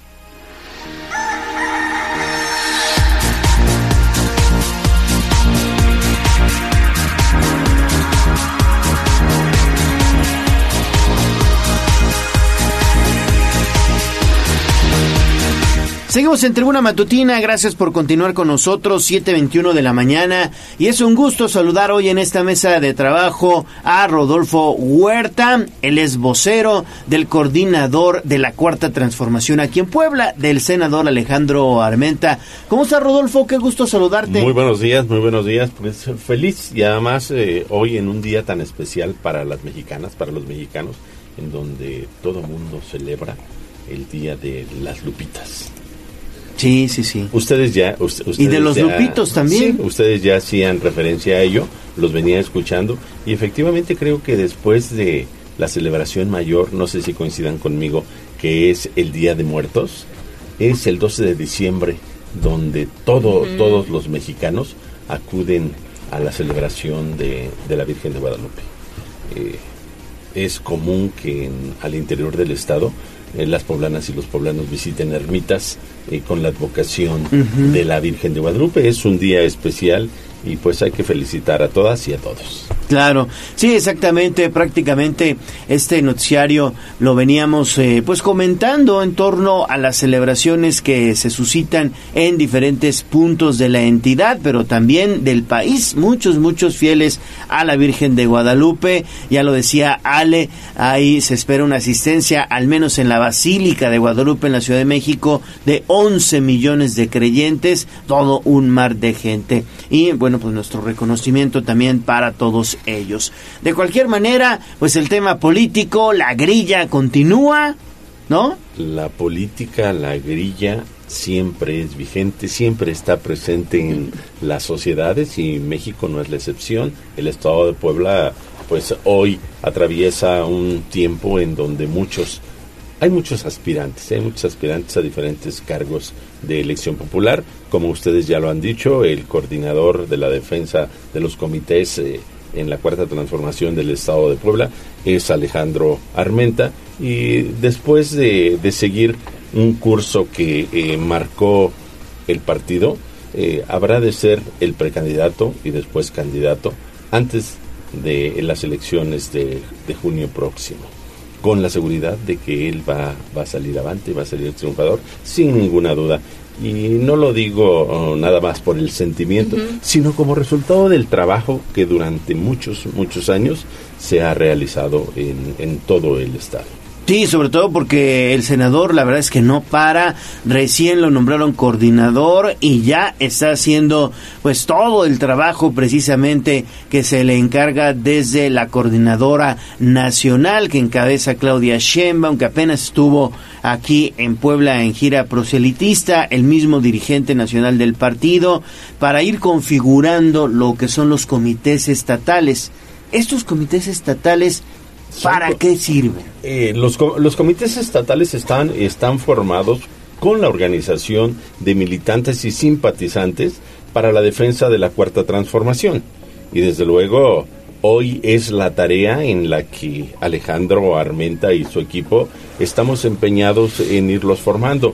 Él ya ha recorrido diferentes distritos. La consigna es recorrer los 26 distritos locales. Él ha estado presente en 13 de los eh, ya en, en 13 de los 26 distritos y en los próximos días recorreremos todos. Eh, es eh, un líder que tiene un entusiasmo, una tenacidad envidiable. Y es envidiable porque se levanta con muchas ganas todos los días a trabajar y a recorrer el Estado para convencer de que eh, la mejor propuesta para Puebla es la cuarta transformación y es Morena. Y yo quería, eh, bueno, quiero aprovechar su visita para preguntar cómo va a estar el tema algo. de la precampaña, porque eh, se cruza con fechas importantes a finales de año, ¿no? Me parece que habrá un mensaje el 25 El 25. y luego de allá se arrancará, ¿no? Eh, efectivamente, eh, Alejandro Armenta lo ha dicho, él es respetuoso de nuestras costumbres, de las costumbres de eh, la sociedad y desde luego para nosotros el 24 es, eh, es, es Nochebuena Sí. y el 25 es Hay que estar Navidad. con la familia. Eh, en los próximos días, en las próximas horas, él dará a conocer Mm. cuál será el, el mecanismo para respetar nuestras tradiciones y después de, del 25 que, bueno, iniciará la precampaña el 25 Mm. pero en los, en los próximos días en los días subsecuentes eh, se establecerá una serie de actividades en todo el estado para, para ir a la búsqueda de eh, la legitimación y sobre todo el apoyo de las poblanas y de los poblanos ¿Cuál es el balance que hicieron en el equipo en torno a la visita reciente de Claudia, Claudia Sheinbaum? ¿Qué les pareció? ¿Qué faltó? ¿Qué sobró? ¿Qué enriqueció? faltó tiempo Sí, ¿verdad? Fa- faltó faltó tiempo y eh, el tiempo para para una una precandidata que tiene ella eh, la intención y sobre todo el tiempo limitado para recorrer el país pero nosotros como poblanos somos afortunados ella estuvo en tres días y cuatro plazas visitó diferentes regiones del estado visitó tu tierra Sí, visitó Acatlán. Acatlán. Y preguntaban, ¿por qué Acatlán? Pues porque es importante, expulsora de migrantes. Acatlán es importante porque es el corazón de la Mixteca. Porque es una zona que se ha caracterizado por tener eh, paisanos en la capital de- del mundo, digámoslo así, en Nueva York, sobre Exacto, todo, o en algunas otras regiones de Estados Unidos. ¿Por qué Acatlán? Porque eh, la Mixteca se ha caracterizado por tener siempre la posición de impulsar a los proyectos de izquierda. Antes, antes del surgimiento de Morena, recuerden que López Obrador visitó varias, en varias ocasiones Agatlán. Y además porque ella en su tránsito por la política en algunos años pasados estuvo también eh, comisionada para atender esa zona y porque se identifica con quienes somos eh, mixtecos. Pero no solo los mixtecos eh, estuvieron, porque también ella estuvo en Tehuacán, que es otra importante ciudad de desarrollo en el estado de Puebla. Estuvo en Atlisco. Vaya, que Atlisco eh, nos dio la sorpresa, sobre todo por el ánimo, por el entusiasmo, por el colorido, por la participación de las mujeres y, y Amozoc. Desde luego que eh, nos deja un gran sabor de boca porque la gente se ha expresado de manera positiva y con mucho ánimo apoyando a Claudia Sheinbaum. Con la seguridad de que Claudia Sheinbaum el próximo, el próximo año será la primera, la primera mujer que sea valorada, evaluada y apoyada por la mayoría de las, de las y los mexicanos. ¿Y faltó algo, como dice el gallo? Faltó, pues faltó tiempo. Faltó tiempo porque todos quieren estar cerca de la precandidata Claudia Sheinbaum. Mm, y con la seguridad de que en los próximos meses volverá a visitar nuestro estado y bueno, eh, en otras o serán otras plazas las que tengan la oportunidad de tener cerca a Claudia Sheinbaum. Sí, es que además son 217 municipios, imagínense. ¿no? Sí, bueno, pero los lugares son estratégicos. Sí, sí, Los sí. lugares son estratégicos donde la, la gente pueda acercarse y pueda escuchar eh, cuál es el proyecto que tiene para nuestro país en los próximos seis años. Y en el marco de esta visita, que ese es otro, otro punto que me gustaría destacar, en el marco de esta visita se consolida la mega coalición de apoyo hacia los candidatos o precandidatos o aspirantes, muchos también de ellos, de Morena y que es el PT, el Verde, pero también Nueva Alianza, pero también Fuerza, Fuerza por, por México. Entonces hay una mega coalición ya de, de partidos que también están respaldando, ¿no?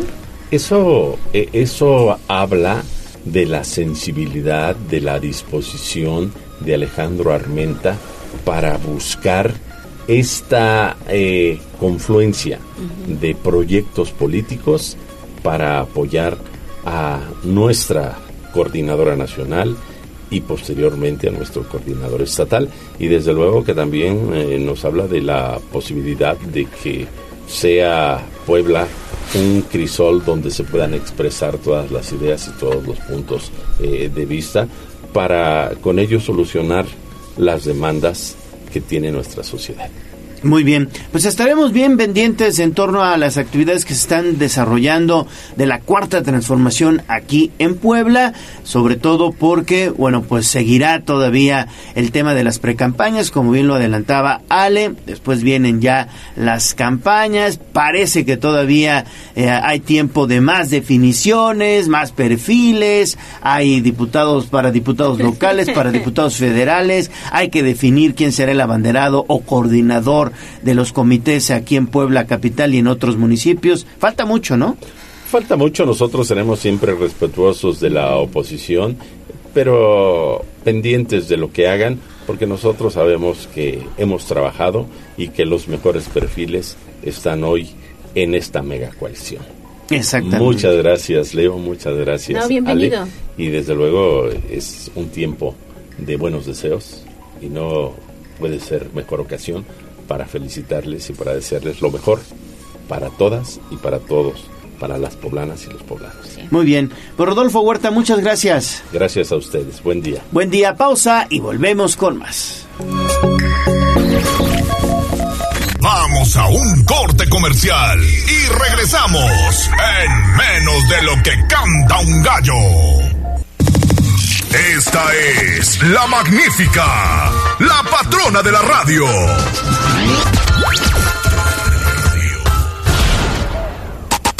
Seguimos con el gallo de la radio. Instagram, Tribuna Noticias. Estamos de vuelta en tribuna matutina, 7 de la mañana con 35 minutos. Oigan, hay buenas noticias también del Congreso del Estado, porque fíjense ustedes que la titular del voluntariado de este Poder Legislativo, Vania Vidal, y el diputado presidente de la Junta de Gobierno y Coordinación Política, Eduardo Castillo, pues entregaron reconocimientos a estudiantes del Instituto de Artes Visuales del Estado de Puebla, y es que ellos plasmaron su creatividad artística en el centro penitenciario de Ciudad Cerdán, de Chalchicomula de Sesma. Y bueno, los reconocimientos fueron entregados a nueve alumnas, alumnos que asistieron del 6 al 13 de noviembre al centro penitenciario, repito, de Ciudad Cerdán y crearon, más bien desarrollaron en una secuencia de murales el área de materno infantil de este de este cerezo, que es donde viven las mujeres privadas de su libertad con sus hijos menores. En este evento de reconocimiento a los alumnos del Instituto de Artes Visuales del Estado de Puebla, pues estuvo presente la directora de este instituto, Laura Ramírez, y el supervisor precisamente de la zona 2 de Puebla, José Miguel García. Reconocen a los estudiantes que plasmaron mural allá en el cerezo de Ciudad Cerdán. Ahora sí, vámonos con la información deportiva. Twitter, arroba Tribuna Deportes.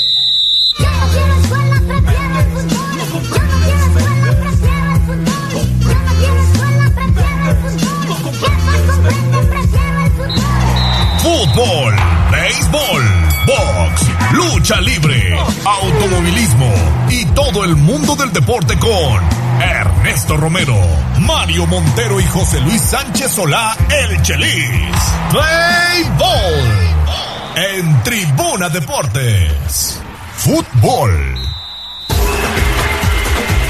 Ernesto Romero, buenos días. ¿Qué tal, Gallo? Muy buenos días, buenos días a todo el auditorio. Vámonos con la información deportiva porque después de ser el máximo anotador mexicano en el torneo Apertura 2023 con 10 tantos, el delantero del Club Puebla, Guillermo Martínez, recibió su primera convocatoria en la selección mexicana de fútbol de cara a lo que será el partido amistoso de este sábado ante Colombia. Así lo dio a conocer la Dirección de Selecciones Nacionales que informó la, los convocados por parte del estratega Jaime Lozano para la última concentración del año, donde el representativo mayor se estará enfrentando precisamente a la selección cafetalera el próximo sábado allá en Los Ángeles, California. La buena noticia para los de la franja es el llamado del delantero del equipo Guillermo Martínez quien sorprendió en este último campeonato al marcar 10 goles, por lo que fue sublíder en ese renglón, solamente abajo del de Harold Preciado, quien terminó con 11 dianas, además contribuyó con un tanto más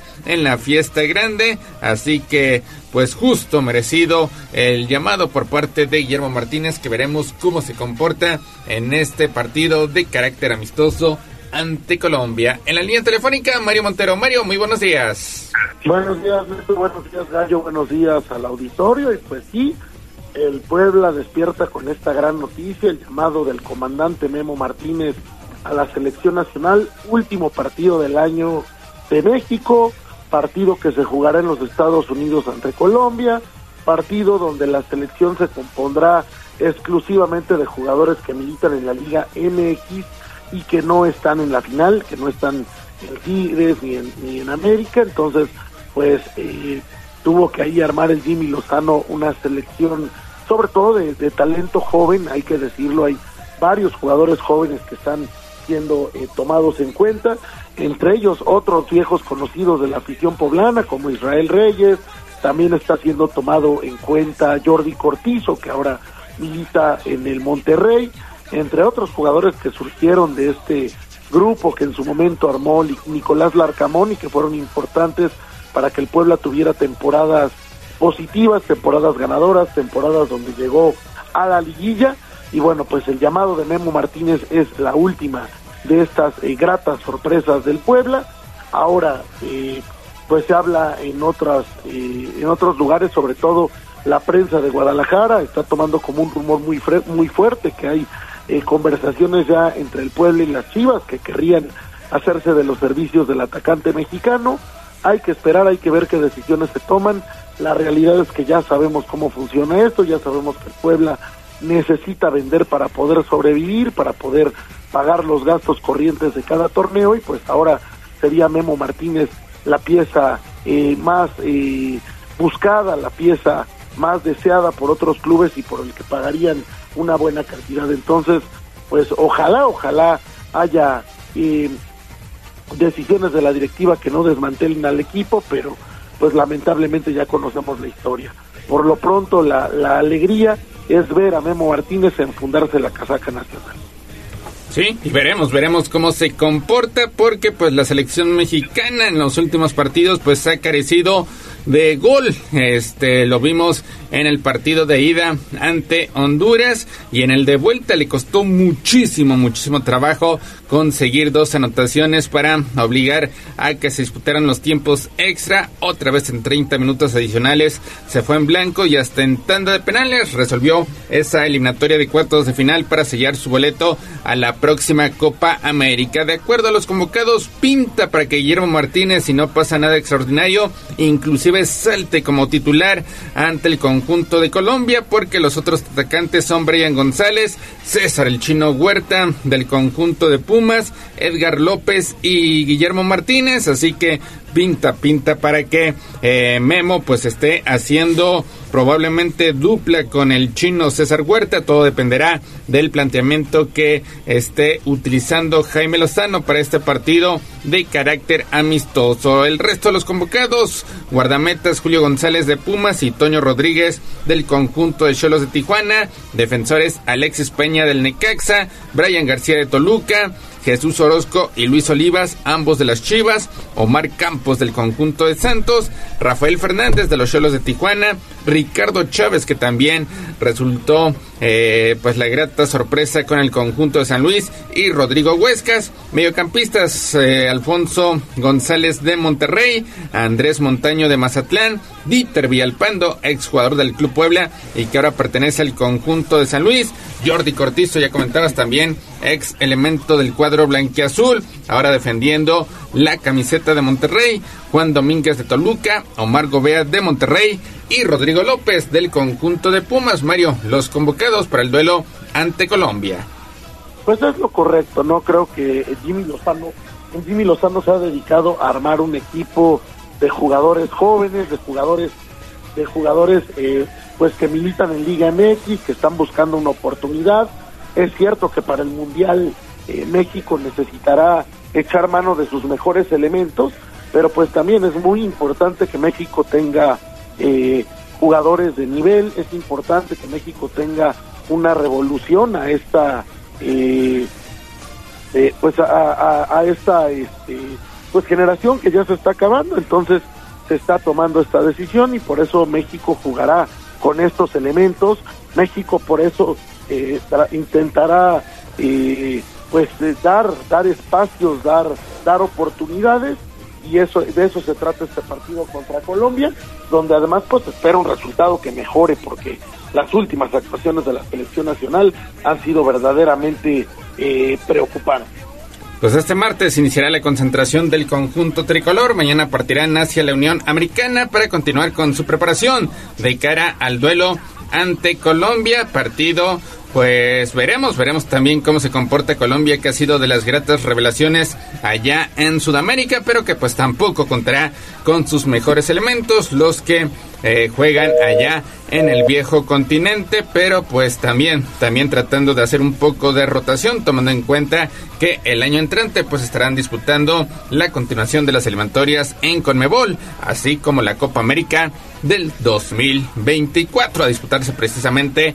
en territorio norteamericano. 7 de la mañana con 45 minutos. Vámonos al corte comercial. Regresamos con más en Tribuna Matutina.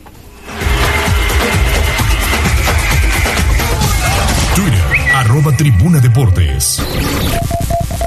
Vamos a un corte comercial y regresamos en menos de lo que canta un gallo. Esta es la magnífica, la patrona de la radio.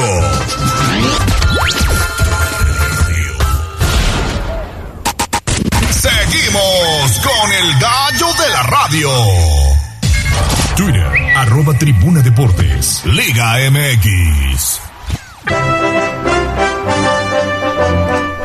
También última semana del año, ya en actividad de Liga MX. Esta semana, este fin de semana, tendremos monarca o bicampeón en el balompié nacional. En el duelo entre Tigres y América, ya quedaron confirmados los horarios. Se estarán disputando jueves y domingo. Jueves la ida será en el estadio universitario a partir de las 9 de la noche.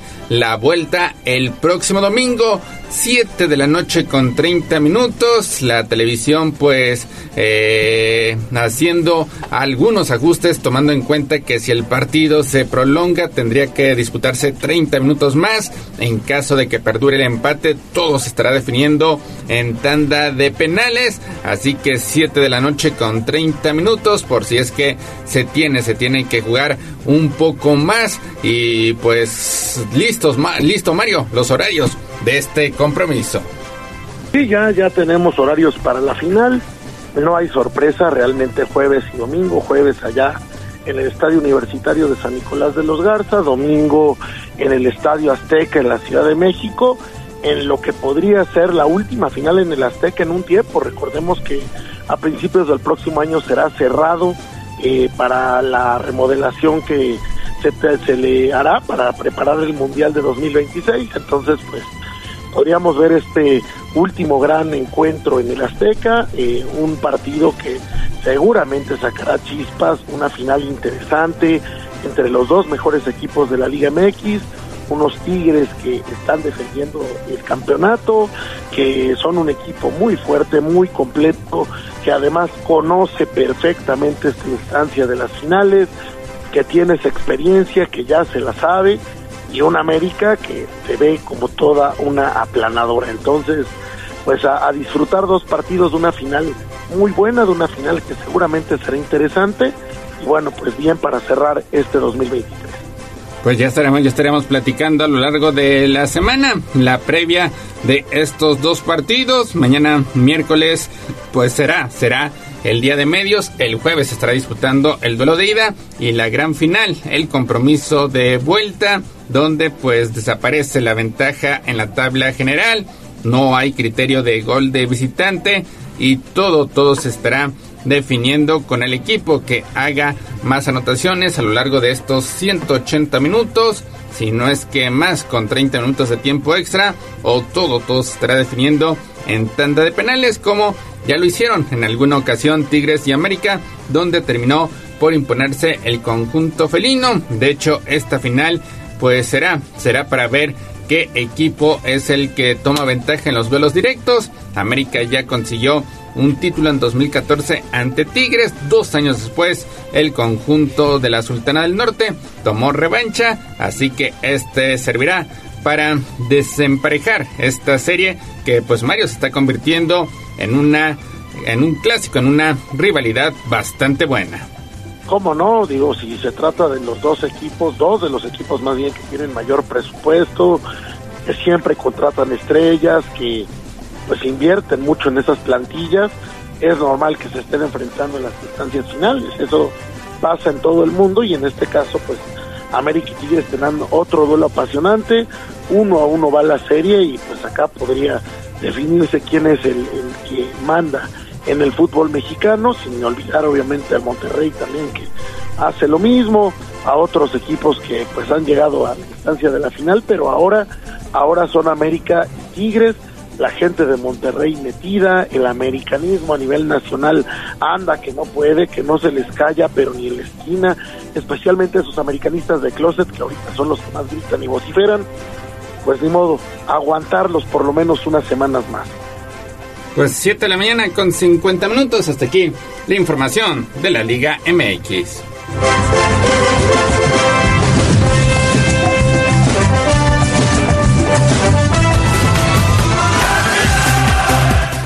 Vámonos, vámonos también con lo que será la última semana de ronda grupal en Liga de Campeones, que este martes pues estará, estará definiendo a lo que serán sus eh, uno de los últimos invitados a la ronda de los octavos de final. Interesante la situación en el grupo A, el Bayern Múnich que ya está calificado, falta ver quién lo estará acompañando, así que pues estará estará interesante lo que suceda sobre todo en Old Trafford, Manchester United que no tiene margen de error tendrá que derrotar al ya clasificado, a uno de los favoritos como es el conjunto del Bayern Múnich y esperar lo que suceda en el duelo entre Copenhague y Galatasaray. En estos momentos el United ni siquiera tendría el boleto de consolación, Mario, a la ronda de eh, 16 avos de final de la Europa League. Sí, no, ahorita vienen ya los cierres, ya, ya se definen los grupos. El Sevilla que está buscando llegar a la Europa League, por ejemplo, ya lo tiene difícil. El Arsenal que ha sido toda una sorpresa frente al PSV. El Bayern, el Bayern y el Manchester United, el United que tiene que ganarle sí o sí al conjunto bávaro para buscar una combinación de resultados que le permita acceder a la siguiente ronda. Y bueno pues ese ese Copenhague Galatasaray que podría decidir el destino del Manchester United.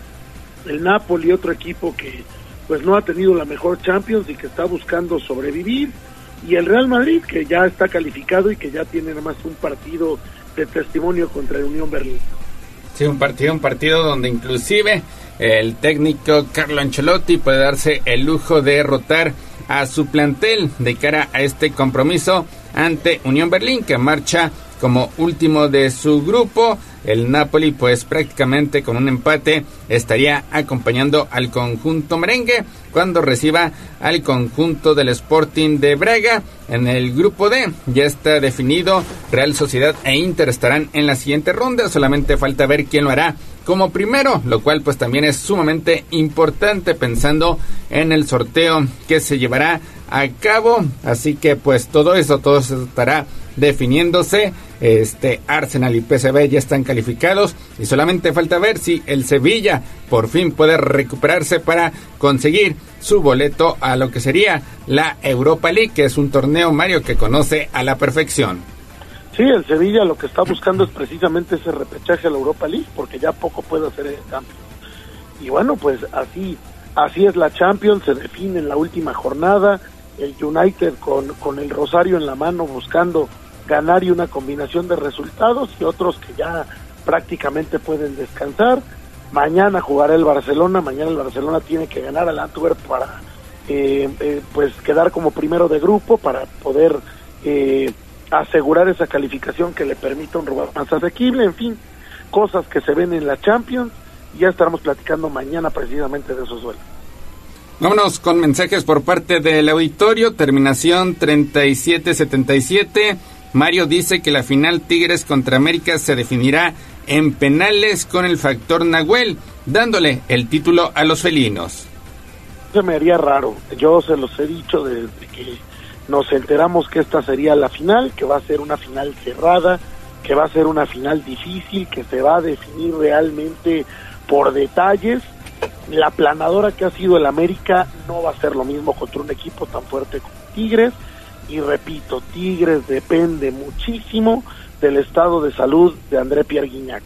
Si Guignac logra superar sus problemas físicos, estos problemas de pubis que ha tenido en las últimas semanas, Tigres se convierte en un equipo mucho más ordenado y mucho más peligroso. Entonces, pues repito, detalles, detalles definirán esta, esta final y a mí no se me haría nada raro que se fuera hasta los penales.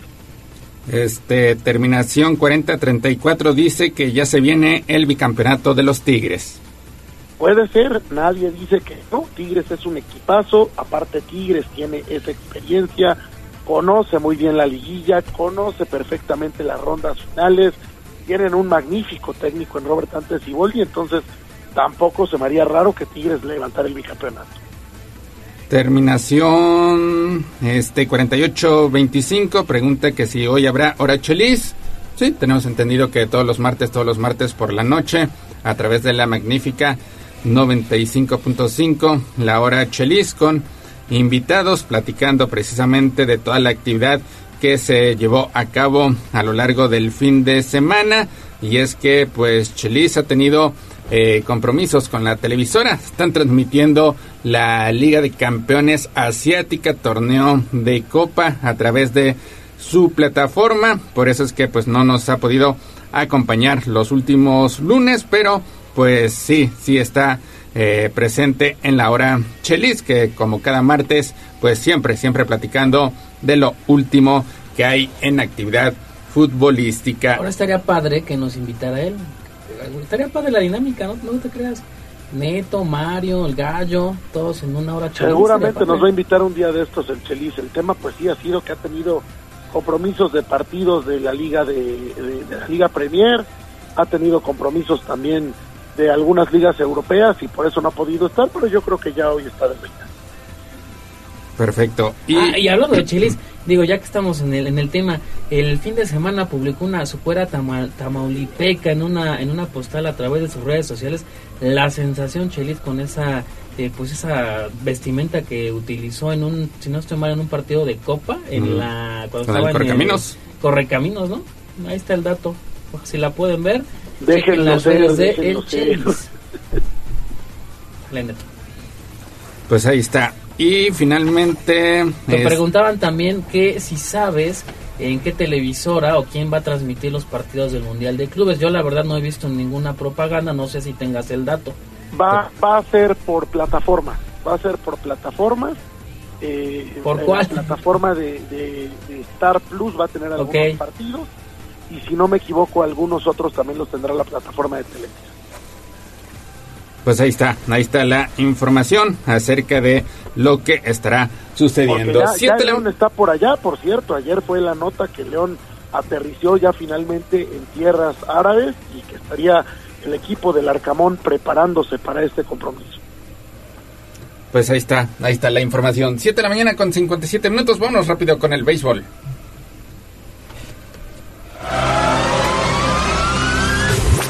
Béisbol.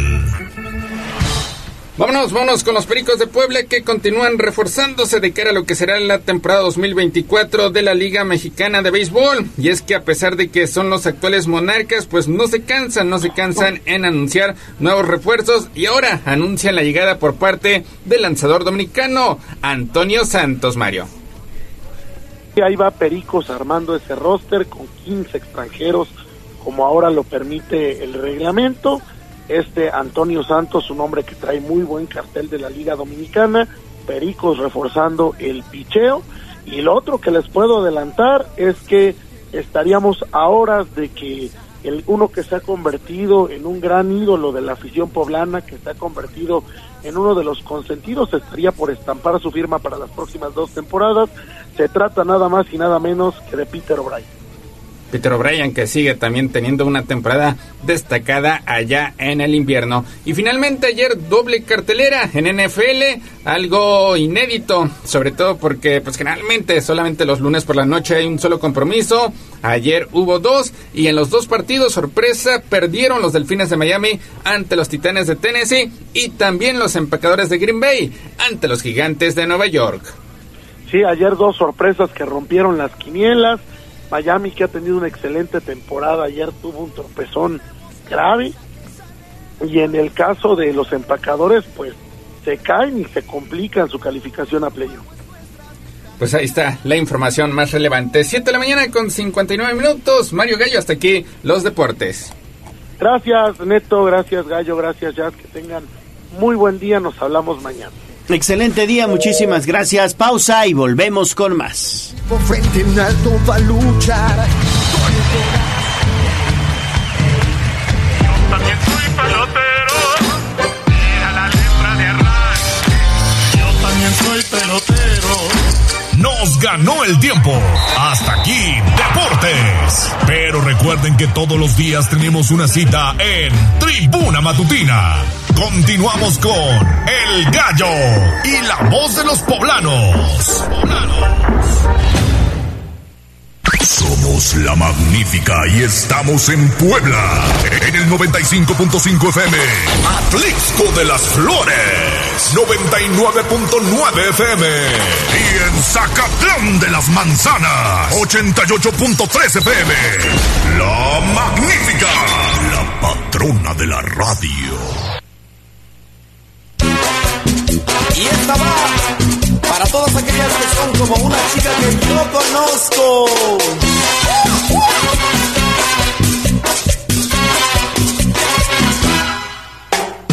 Una novia yo tengo, es muy linda y traviesa, pero tiene un defecto, es niña fresa, es niña fresa. Cuando vamos al baile, vamos varias parejas. Como ya la conocen, llega el mesero y todos empiezan. Que le sirvan de panche, que le sirvan cerveza, que le sirvan refresco o un helado sorpresa. ¿Qué es lo que quiere la nena? ¿Qué va a pedir la princesa? Que se le antoja a la reina? ¿Qué quiere la niña fresa? Ay, un banana split, en buena onda, ¿no? ¿Qué les dije?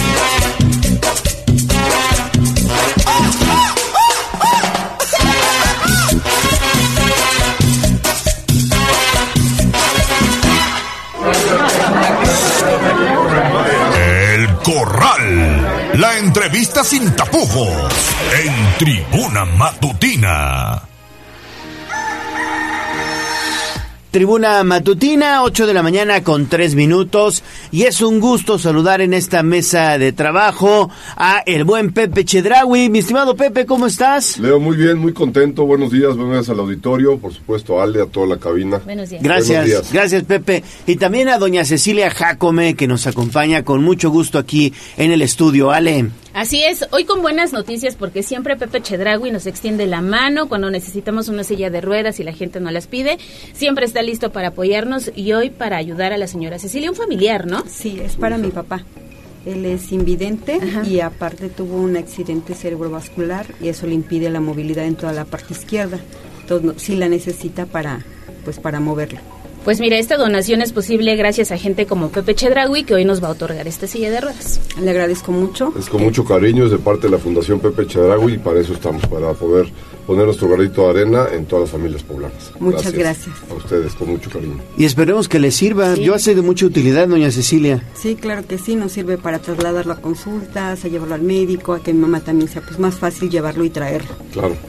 Claro, y así como se apoya hoy la Fundación Pepe Chedragui, apoya a Doña Cecilia, pues hay muchas, muchas personas que la Fundación ha apoyado pues, ya durante años, mi estimado Pepe. Más de 10 años, Leo, tenemos trabajando en el tema de la movilidad de, la, de las familias y bueno, es algo que se, se nos quedó desde hace, pues, como te digo, más de 10 años con el problema que tenía papá. Dijimos, yo creo que es parte muy importante de poder ayudar a la movilidad de las familias. Por ahí que ponerse a trabajar en la movilidad eh, urbana, ¿no? Para tener buenas banquetas, buenas eh, guarniciones, subidas Claro. y bajadas, para tener este gran respeto que se le merecen tanto a los adultos mayores como a cualquier persona con alguna discapacidad. Sí, porque a veces para las personas con discapacidad, doña, doña Cecilia, pues es complicado, ¿no? Andar en las calles de Puebla. La gente no es empática. Así es. Este, estorban las rampas, todo, no nos permiten. Y si ya de por sí nos cuesta trabajo sin una silla de ruedas, ya teniéndola nos obstruyen los, ahora sí que los espacios para que la gente pueda transitar. Tendremos que ser más empáticos. mucho más empáticos, esos valores importantes que nos inculcan desde chavitos, tenemos que aplicarlos cuando seamos grandes y bueno, también fijarnos en el transporte público, no hay ningún transporte público en Puebla que pueda eh, ser ocupado por alguna persona con discapacidad, ya no tiene una silla de ruedas porque no hay manera de subirlos, pero eso hay que trabajarlo y hay que tener el respeto suficiente y el agradecimiento suficiente también a las personas que nos dieron, nos dieron vida, que nos enseñaron, que nos cuidaron, hay que hacer ese respeto importante para ellos. Sí, sin duda, ¿no? Y falta mucho por trabajar, pero seguramente será una de las propuestas que lleve Pepe Chedragui, ¿no? Estamos trabajando, querida Ale, muchas gracias. Oye, hoy además iniciando el maratón Guadalupe Reyes ya en otros en otros asuntos, ya muchos este preparando el estómago y también me parece que el ánimo y vienen las posadas. Nos han invitado ya preposadas, traemos ya seis, siete preposadas, por supuesto, muy contentos. Vamos, ayer nos, ayer fuimos a San Pablo Xochimehuacán, me comí un molote, no te imaginas el tamaño. Era- rico. Era medio metro de molote, pero buenísimo, muy rico y bueno, agradecido siempre con las invitaciones, trabajando y por supuesto saludando a, a los chavitos que se ponen súper contentos, ¿no? Con las piñatas y todo el relajo que se arma en las posadas, agradecido con todos y cada uno de los que nos han invitado, tenemos muchas posadas que vienen también adelante y vamos a asistir a las que más podamos asistir para convivir con las familias, para convivir en estas fechas tan importantes como bien dijo Ale, Guadalupe Reyes que ya arrancamos hoy, por supuesto las Lupitas, un abrazo y Lupitos también, abrazo fuerte y muchas felicidades. Sí, no hay que olvidar que las juntas auxiliares también son parte del municipio de Puebla. Las juntas auxiliares muchas veces se les ven alejadas, pero también hay que hay que echarle el ojo a las juntas auxiliares, hay que acudir porque también, bueno, pues hay costumbres, tradiciones que ahí permanecen, que continúan y hay que apoyarlas, ¿no? El mayor número de habitantes viven en las juntas auxiliares, entonces tenemos que tener ahí los servicios públicos más puntuales y más precisos que necesita cada una de las de las juntas auxiliares y de la única manera que puedes saber es visitándolos, visitándolos y platicando con la gente, platicando no únicamente con los líderes y con lo, sino con las y los ciudadanos para que ellos saben perfectamente bien qué es lo que necesita, qué es lo que quieren y cómo podemos trabajar de la mano con ellos. Perfecto, pues ahí está. Entonces, importante el trabajo que también se está llevando a cabo en las juntas auxiliares. Oye, Pepe, ¿y cómo vas con el tema político? Platícanos cómo va pues esta este camino que estás trazando rumbo a la coordinación municipal de los comités de defensa de la Cuarta Transformación. Eh, ¿Cómo te ha recibido la gente de, de Morena principalmente, del PT, de sus partidos aliados como el Verde? ¿Cómo vas? Tenemos una gran relación con todos los partidos, hemos ido sumando eh, amistades, vamos a hablarlo así. Yo de entrada le agradezco infinitamente a la presidenta Olga que nos hizo favor de, invitar y de darnos la bienvenida, pero hemos ido eh, provocando reuniones para poder platicar con los compañeros que también tienen las mismas aspiraciones y de la única manera que estamos haciéndolo esto es en equipo, en unión, en trabajo conjunto, otra vez en favor de las y los ciudadanos poblanos, es la única manera que podemos llegar a cabo. Estamos esperando este, días, ahorita hasta el 3 de enero tienen para, para tomar ciertos perfiles, los que estén mejor posicionados para pasar a una encuesta y tienen hasta el 10 de marzo para poder tomar una decisión. Esperemos que sea antes para podernos a trabajar duro y para podernos a trabajar de la mano de los ciudadanos para saber perfectamente bien qué se necesita, en dónde se necesita y llevarlo a cabo posteriormente.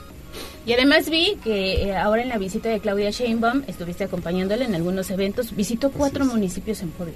visitó, bueno, yo fui al de Atlisco, la verdad muy muy bonito el evento, eh, el mensaje que te da es muy alentador, con todos los apoyos que está trayendo ahora el presidente López Obrador, adultos mayores, a los chavos que están estudiando en la preparatoria, a las madres solteras, y anuncia Claudia eh, Sheinbaum un, un nuevo apoyo en, en su momento cuando ella eh, asuma la presidencia, que sin duda así lo, ve- así lo veo y, se- debería de ser por el bien de, de México, trae un incentivo, también un apoyo a la niñez. Esto es bien importante. Van Claro. a tener todos los niños suficiente economía para que empiecen a estudiar y no deserten el camino. Es algo muy importante. Eh, trabajaremos de la mano, por supuesto, de ella, del coordinador Alejandro Armenta también, que ya está aquí estatalmente. Y bueno, esperemos los tiempos para poder eh, platicar y dar propuestas formales para, para el auditorio. Muy bien, muy bien, Pepe. Pues ahí está, doña Cecilia. Él es, eh, bueno, pues el presidente de la Fundación Pepe Chedragui y también a nuestros amigos del auditorio. Ya saben ustedes, si desean algún apoyo, con mucho gusto los contactamos a través de Tribuna Vigilal. 22 23 90 38 10 hacemos ese enlace que es posible gracias a gente como Pepe Chedraui que siempre nos extienden una mano y pues doña Cecilia invítelo a ir a su No, colonia Muchas gracias. Vamos, yo feliz Igual, de la vida, anda en las posadas, mi papá de hecho es pionero de piñatas. Con todo gusto, si necesita, le vamos a Gracias. llevar muchas piñatas. Fíjate que estamos comprando unas piñatas. eh, fuimos a visitar a una pareja que está en Canoa y compramos ahí este, unas piñatas artesanales totalmente y sensacional porque es parte de la, de la economía eh, local de cada junta auxiliar y cada unidad habitacional donde están generándose, muy- venden, me decían que venden alrededor de 5 mil piñatas. Y lo hacen una pareja y ahí la- la- unas casas, unos vecinos se juntan y empiezan a elaborarla. Y en esta temporada venden 5 mil piñatas.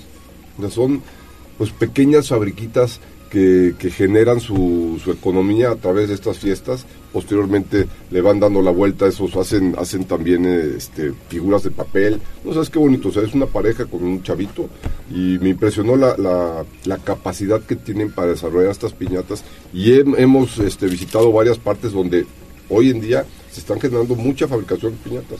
Y son estas pequeñas y microempresas que se generan Ujú. y que posteriormente van creciendo y son parte importante de la economía poblana. Se les agradece mucho. ¿Piñatas de cartón o de barro? De papel, de papel. De Es papel. pero digo que ¿Y van todavía hacen las de barro o ya no? Sí, todavía. Todavía se hacen, no, no hemos no hemos visto las de barro ahorita que hemos ido a las posadas, que nos han invitado a las posadas, todas han sido de papel y qué bueno por los chavitos porque son Normalmente es chiquitos, por ¿no? la Antes eran de, de barro y era muy padre porque tronaba Sí, y ya. a mí y me o sea, encantaban las de barro. Aquí con las de papel le dan, le dan, le dan, le dan y no se rompen. No, pero la de barro suena muy bonito. ¿Y ustedes dónde hacen las piñatas? Ahí en la casa de mi papá, mi papá nos enseñó a toda la familia, todos hacemos de todas las figuras.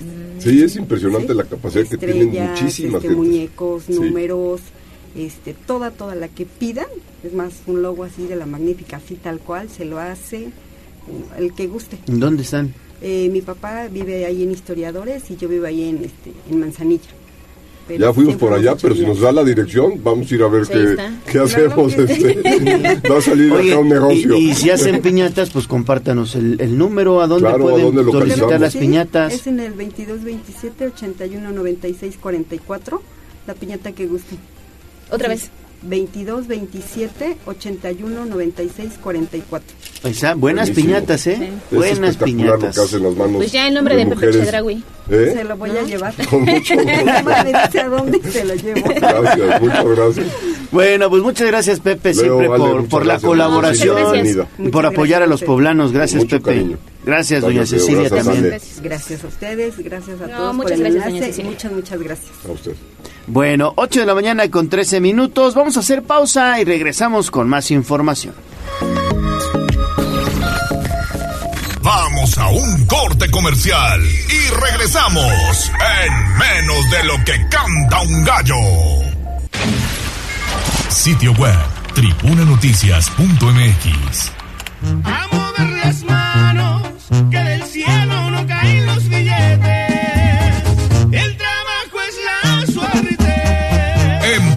sí hay chamba. Bolsa de Trabajo. Tribuna Matutina.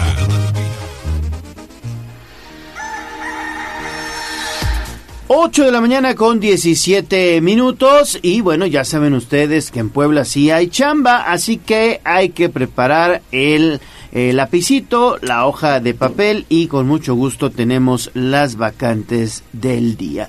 Ahí están, Ale Bautista, en Puebla sí hay chamba. ¿Qué tenemos? Pues mira que para este día hay una sesión virtual de atención a empleadores. Hay que pues participar en este en esta dinámica que tiene el Servicio Nacional de Empleo. Es este 13 de diciembre en punto de las 11 de la mañana. Es importante llenar un formulario. Hay que ingresar a las, a las páginas del Servicio Nacional de Empleo para hacer un preregistro y tener, digamos, que este acceso a esa sesión virtual. Pero además se busca mecánico, estudios de secundaria, de uno a dos años de experiencia. Es mecánico B. No entiendo por qué la B. Mecánico B. Fíjate, no, no sabía. A lo mejor ayudante. El salario, fíjate que son 11.800 pesos al mes. La zona de trabajo es San Andrés Cholula y hay que realizar actividades de mecánica diésel, de tractocamiones y de motores. Para mayor información pueden acudir al Servicio Nacional de Empleo o bien eh, ir a las oficinas centrales. Ya saben que están en el callejón de la 10 Norte 806, allá en el barrio del Alto. Perfecto, entonces en el barrio del Alto, ahí estarán, bueno, pues estas vacantes dispuestas para todos ustedes. Así que ya saben ustedes, en Puebla sí hay chamba.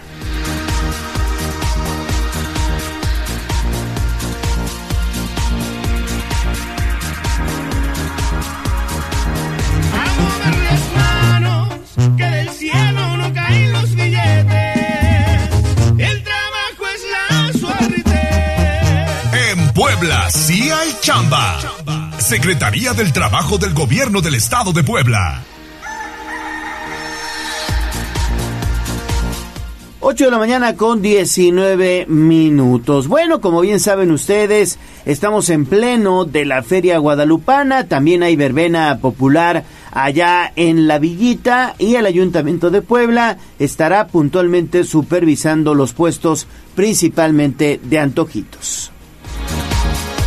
A fin de garantizar la seguridad y el orden durante esta temporada de fiestas decembrinas, la Dirección de Desarrollo Político de la Secretaría de Gobernación Municipal desplegó a 120 elementos de vía pública en el centro histórico para inhibir la instalación de comercio informal. Adicionalmente, 15 elementos del Departamento de Concertación de Espacios Públicos se asignaron para atender los mercados navideños instalados en inmediaciones del Centro Escolar Niños Héroes de Chapultepec y la 43 Oriente. En materia de protección civil, la Secretaría de Gestión y Desarrollo Urbano participará en esta época de Guadalupe Reyes con la supervisión del Seminario Palafoxiano y la Villa, donde se velará por la seguridad en la instalación de puestos de comida, conexiones de gas y eléctricas, accesos y salidas de emergencia, así como la colocación de juegos mecánicos. Debido a la celebración de las festividades religiosas en la villa, a lo largo de este 11 y 12 de diciembre se implementarán cierres a la circulación en la zona de Paseo Bravo,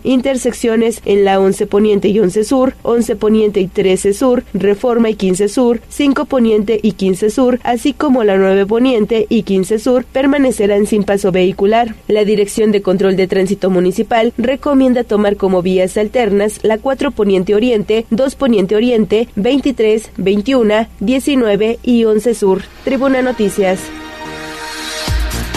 Y precisamente hablando de información de la ciudad, hace unos momentos el alcalde Eduardo Rivera inició los trabajos de mejoramiento de la imagen urbana en Analco. Esto una inversión de 5 millones de pesos. Van a intervenir fachadas de viviendas y edificios antiguos. Buenas noticias para esta zona de la ciudad. Vamos a dignificar el portón principal de la iglesia, que es de madera. Anunciamos que también en conjunto de esta intervención se va a realizar una intervención muy importante, y esto encabezado también por la herencia del centro histórico, con Bere, a quien felicito, a ti y a todo tu equipo, ¿sí? porque a través de una oficina temporal vamos a traer un programa que se denomina Casa Abierta. Y esto es muy importante para que las vecinas y los vecinos se involucren. Este programa de Casa Abierta traerá jornadas de médico contigo, va a traer atención a mascotas, servicios del ayuntamiento, actividades, por ejemplo, para la familia, como el taller de piñatas que hoy se estará iniciando a las 10 de la mañana, ¿ah? danzoneros también. Pues buenas noticias para el barrio de Analco. Bueno, pues ahí está lo que hace unos momentos comenzó el alcalde. 8 de la mañana con 22 minutos. Vámonos a otras cosas. Vamos con la colaboración de Abigail Baez.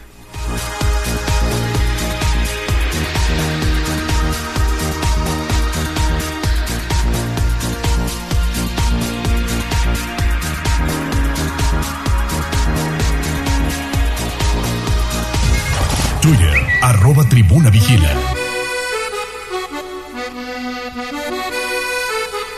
¿A dónde vamos a parar? Con esta hiriente y absurda actitud. Seamos mejores ciudadanos. Paren bien la oreja y reflexionen.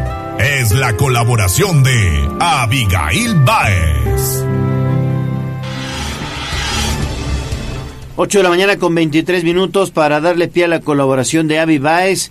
También eh, eh, saludamos a Daniel Jacome, quien tiene información en torno a lo que sucedió precisamente ayer en la Casa de Justicia, en, eh, ubicada al sur de Puebla Capital, donde hubo una manifestación que exigía justicia en torno a este eh, probable abuso sexual de un niño por un diácono. Esto fue en la comunidad de Aquiscla, Daniel.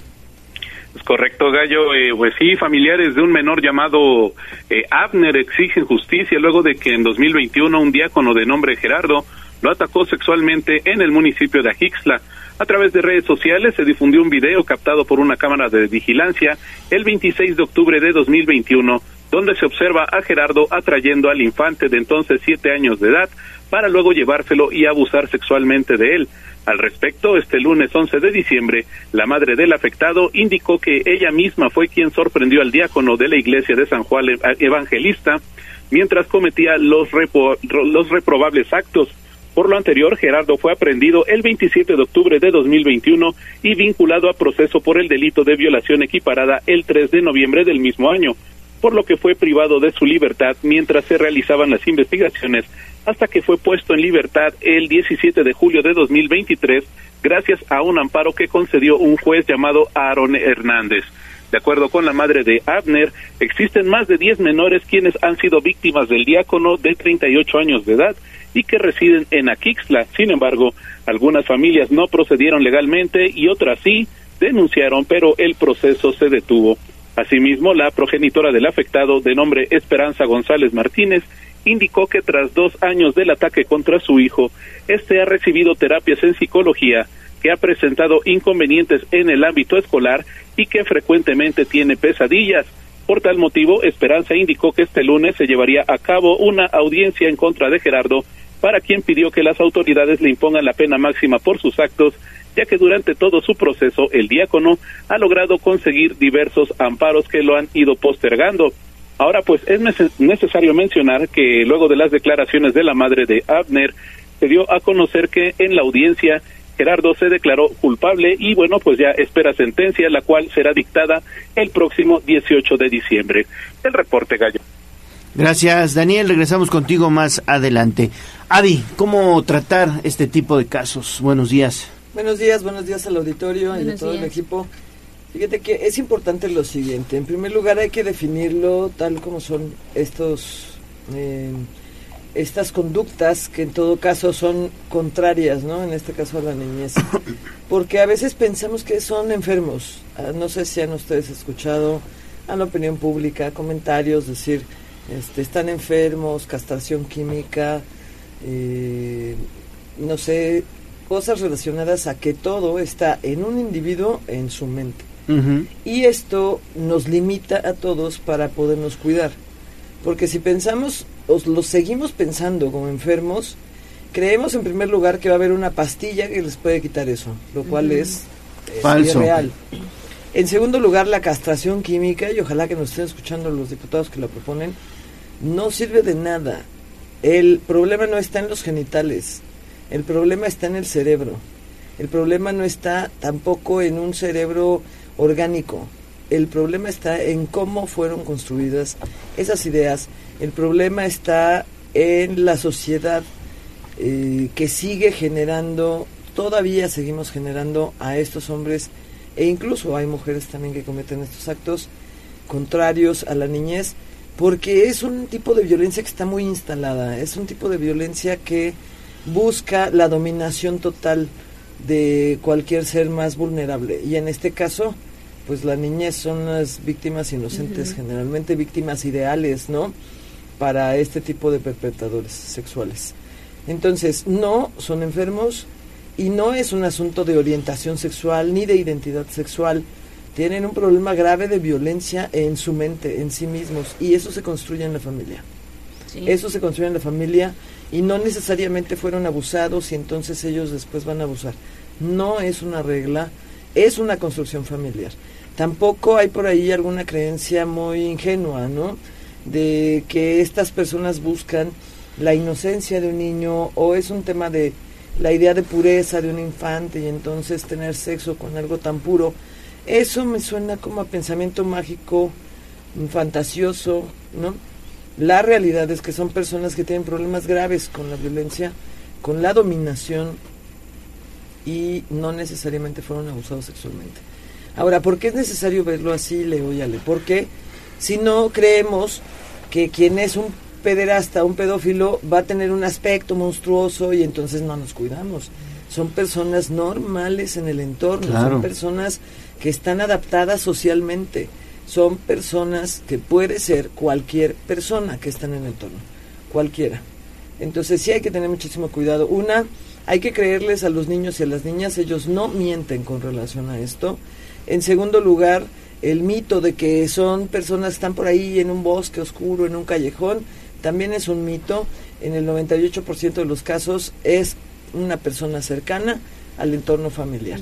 Y en tercer lugar, muy importante, sería que la Fiscalía, el Estado estaba escuchando que ya está este niño en tratamiento, ojalá tengan la habilidad en el gobierno de en la fiscalía perdón de aliarse con la secretaría de igualdad sustantiva. La, la secretaría de igualdad tiene un círculo de atención infantil porque si no luego hay psicólogos psicólogas que no están actualizados en perspectiva de infancia y en temas de abuso sexual y pueden revictimizar no y eso también genera secuelas y en la secretaría de igualdad tienen un círculo especial para atención a niños que han sufrido violencia y podrían seguramente tratarlo de una manera mucho más este adecuada. Profesional, claro. adecuada para, para la perspectiva de su edad.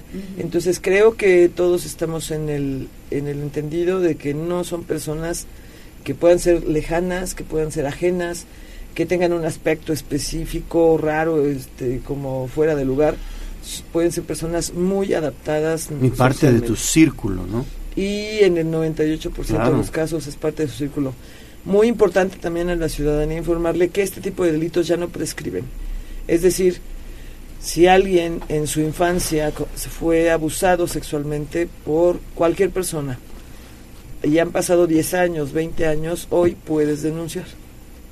Todavía. Todavía. Claro, porque no se busca en el cuerpo nada, ¿no? De repente se tiene la idea de que, pero ¿qué van a buscar? Este, ya no hay huellas, ya no hay células, ya no hay rastros. No, se busca en la ciencia forense lo que se conoce como huella psicológica. Al haber eh, un abuso sexual, hay un cambio de vida Totalmente. generalmente para todas las víctimas y lo que se busca es eso, porque ese cambio de vida después de la victimización genera un algo que se llama pérdida de trascendencia.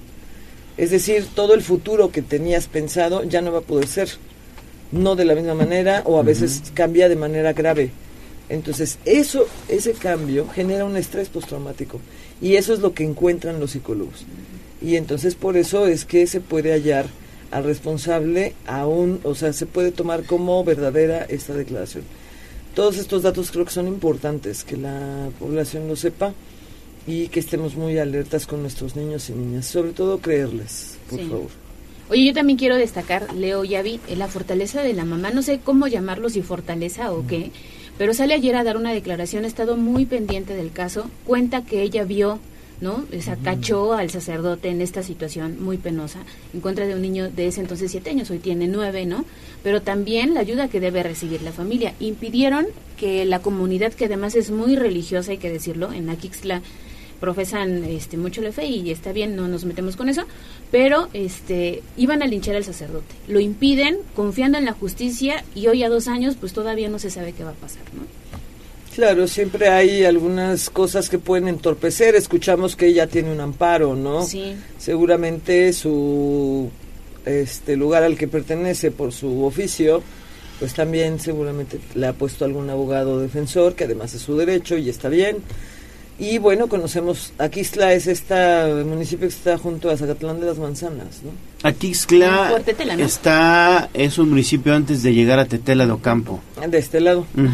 Y Zacatlán del otro lado. Sí, es la Sierra Norte. Sí, la Sierra Y Norte. Sabemos que hay este a veces algunas comunidades que todavía fomentan mucho el, el- algunos pensamientos retrógradas y no es una ofensa, simplemente es un señalamiento de poderlo este evidenciar.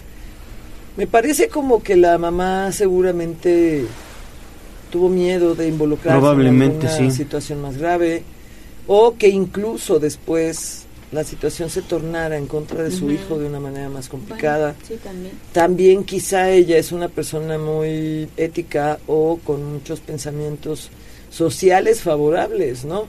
Como para evitar ella misma el linchamiento de alguien que estaba victimizando a su hijo. La verdad es que sí se podría poner uno a pensar en que qué bueno que la señora hizo esto y que evitó un linchamiento. Eso no genera una justicia. La justicia y esperemos que el juez de control, el juez que tenga el caso, eh, pueda tener la perspectiva de que en la medida en que dé una sentencia condenatoria adecuada, que en este caso podría llegar más allá de los 20 años, sería lo indicado para que este Sí. hombre no vuelva a salir a hacer daño, eh, el que el niño, en este caso la víctima, conozca y sepa que hubo una sanción para su caso, también a él es una parte de, de- de regresarle un poco una pieza de este rompecabezas, ¿no? El sentimiento de injusticia puede ser muy profundo. Entonces, el que haya justicia también es una forma de reparar el daño. El que el Estado garantice la no repetición, llamando a cuentas a esta persona y en todo caso al lugar a donde pertenece también, también es una forma de justicia. Bueno, pues veremos qué pasa. Muchas veces dicen que la justicia se hace allá adentro, en el cerezo, en la cárcel. Ahí se los dejo. Gracias, Avi. Buen día. Buen día. Pausa y regresamos. Vamos a un corte comercial y regresamos en menos de lo que canta un gallo. Esta es la magnífica, la patrona de la radio.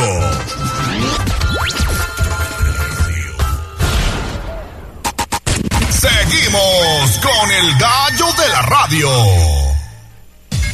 Twitter, arroba tribuna vigila.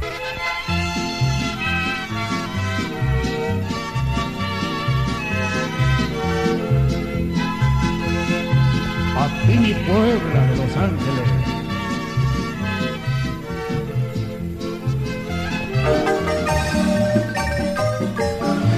Municipios, localidades y sitios de interés.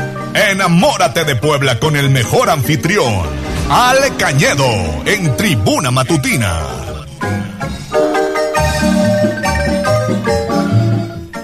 Bueno, seguimos en Tribuna Matutina, 8 de la mañana con 39 minutos. Vámonos a conocer la colaboración del mejor anfitrión de Puebla, mi estimado Ale Cañedo, ¿cómo estás? Muy bien, Tocaya, buenos días. Buenos días, Leo, buenos buenos días. días. Quiero saludarles en vivo y a todo color. Bueno, medio blanco, porque no, estoy- no me he soleado. El domingo me dicen, Maurice, qué pálido estás, deberías de solear tantito. Digo, pues sí, a veces como que tengo color de oficina, ¿no? Rata de oficina, así les decían. Pero no, luego sí caminas por el Sí, centro. yo camino mucho por el centro, Sí. mucho. Pero uso gorra porque sabes que los que tenemos alopecia, o sea, somos pelones. Cualquier exceso de sol, el donde más duele es acá. Claro, Porque sí. es un lugar que no está tan normalmente... Es muy sensible. Es muy sensible, entonces uso gorra y camino mucho por el centro, como Sí, bien lo me ha tocado verte en Reforma. en Reforma. Y hoy nos toca seguir caminando por la 16 de septiembre en la Catedral de Puebla, esa tercera y última parte de esta edición especial del monumento más importante que tiene el Estado de Puebla, la catedral más hermosa de América Latina con las torres más altas. Y bueno, vamos a ir a la parte del medio, al centro. el altar mayor, tam- también conocido como ciprés, que ese fue realizado entre 1797 y 1818. Y es precioso el altar 21 mayor. años, imagínate. Sí. Uno piensa que las obras las hacen de volada. Todo lo que estamos ahora en el mundo contemporáneo admirando del pasado, no se hizo como si fuera una app, como los jóvenes piensan, que todo se hace a través de un sistema computacional y que rápido y la inmediatez. ¿Sabes que la, una de las torres de Catedral de Puebla, la sur, tardó 80 años en terminarse, entre 80 y 90 años? Y eso es lo que tenemos que a- a- a- a esperar más. La comida más entrañable es la que más tarda en ser. Los chiles en nogada son lentos. Es un- una comida lenta, pero que te sabe mejor. Ahorita que viene la Navidad, que van a empezar a probar muchos platillos en nuestra época, en la familia, pues todo es, no es rápido. No es comida rápida, es comida lenta. Y así fue. Y bueno, el altar reemplazó un altar virreinal. Y en las columnas se colocaron los cuatro doctores de la iglesia, que son San Agustín, San Jerónimo, San Ambrosio y San Gregorio. Y en el remate de su cúpula se encuentra la escultura de San Pedro.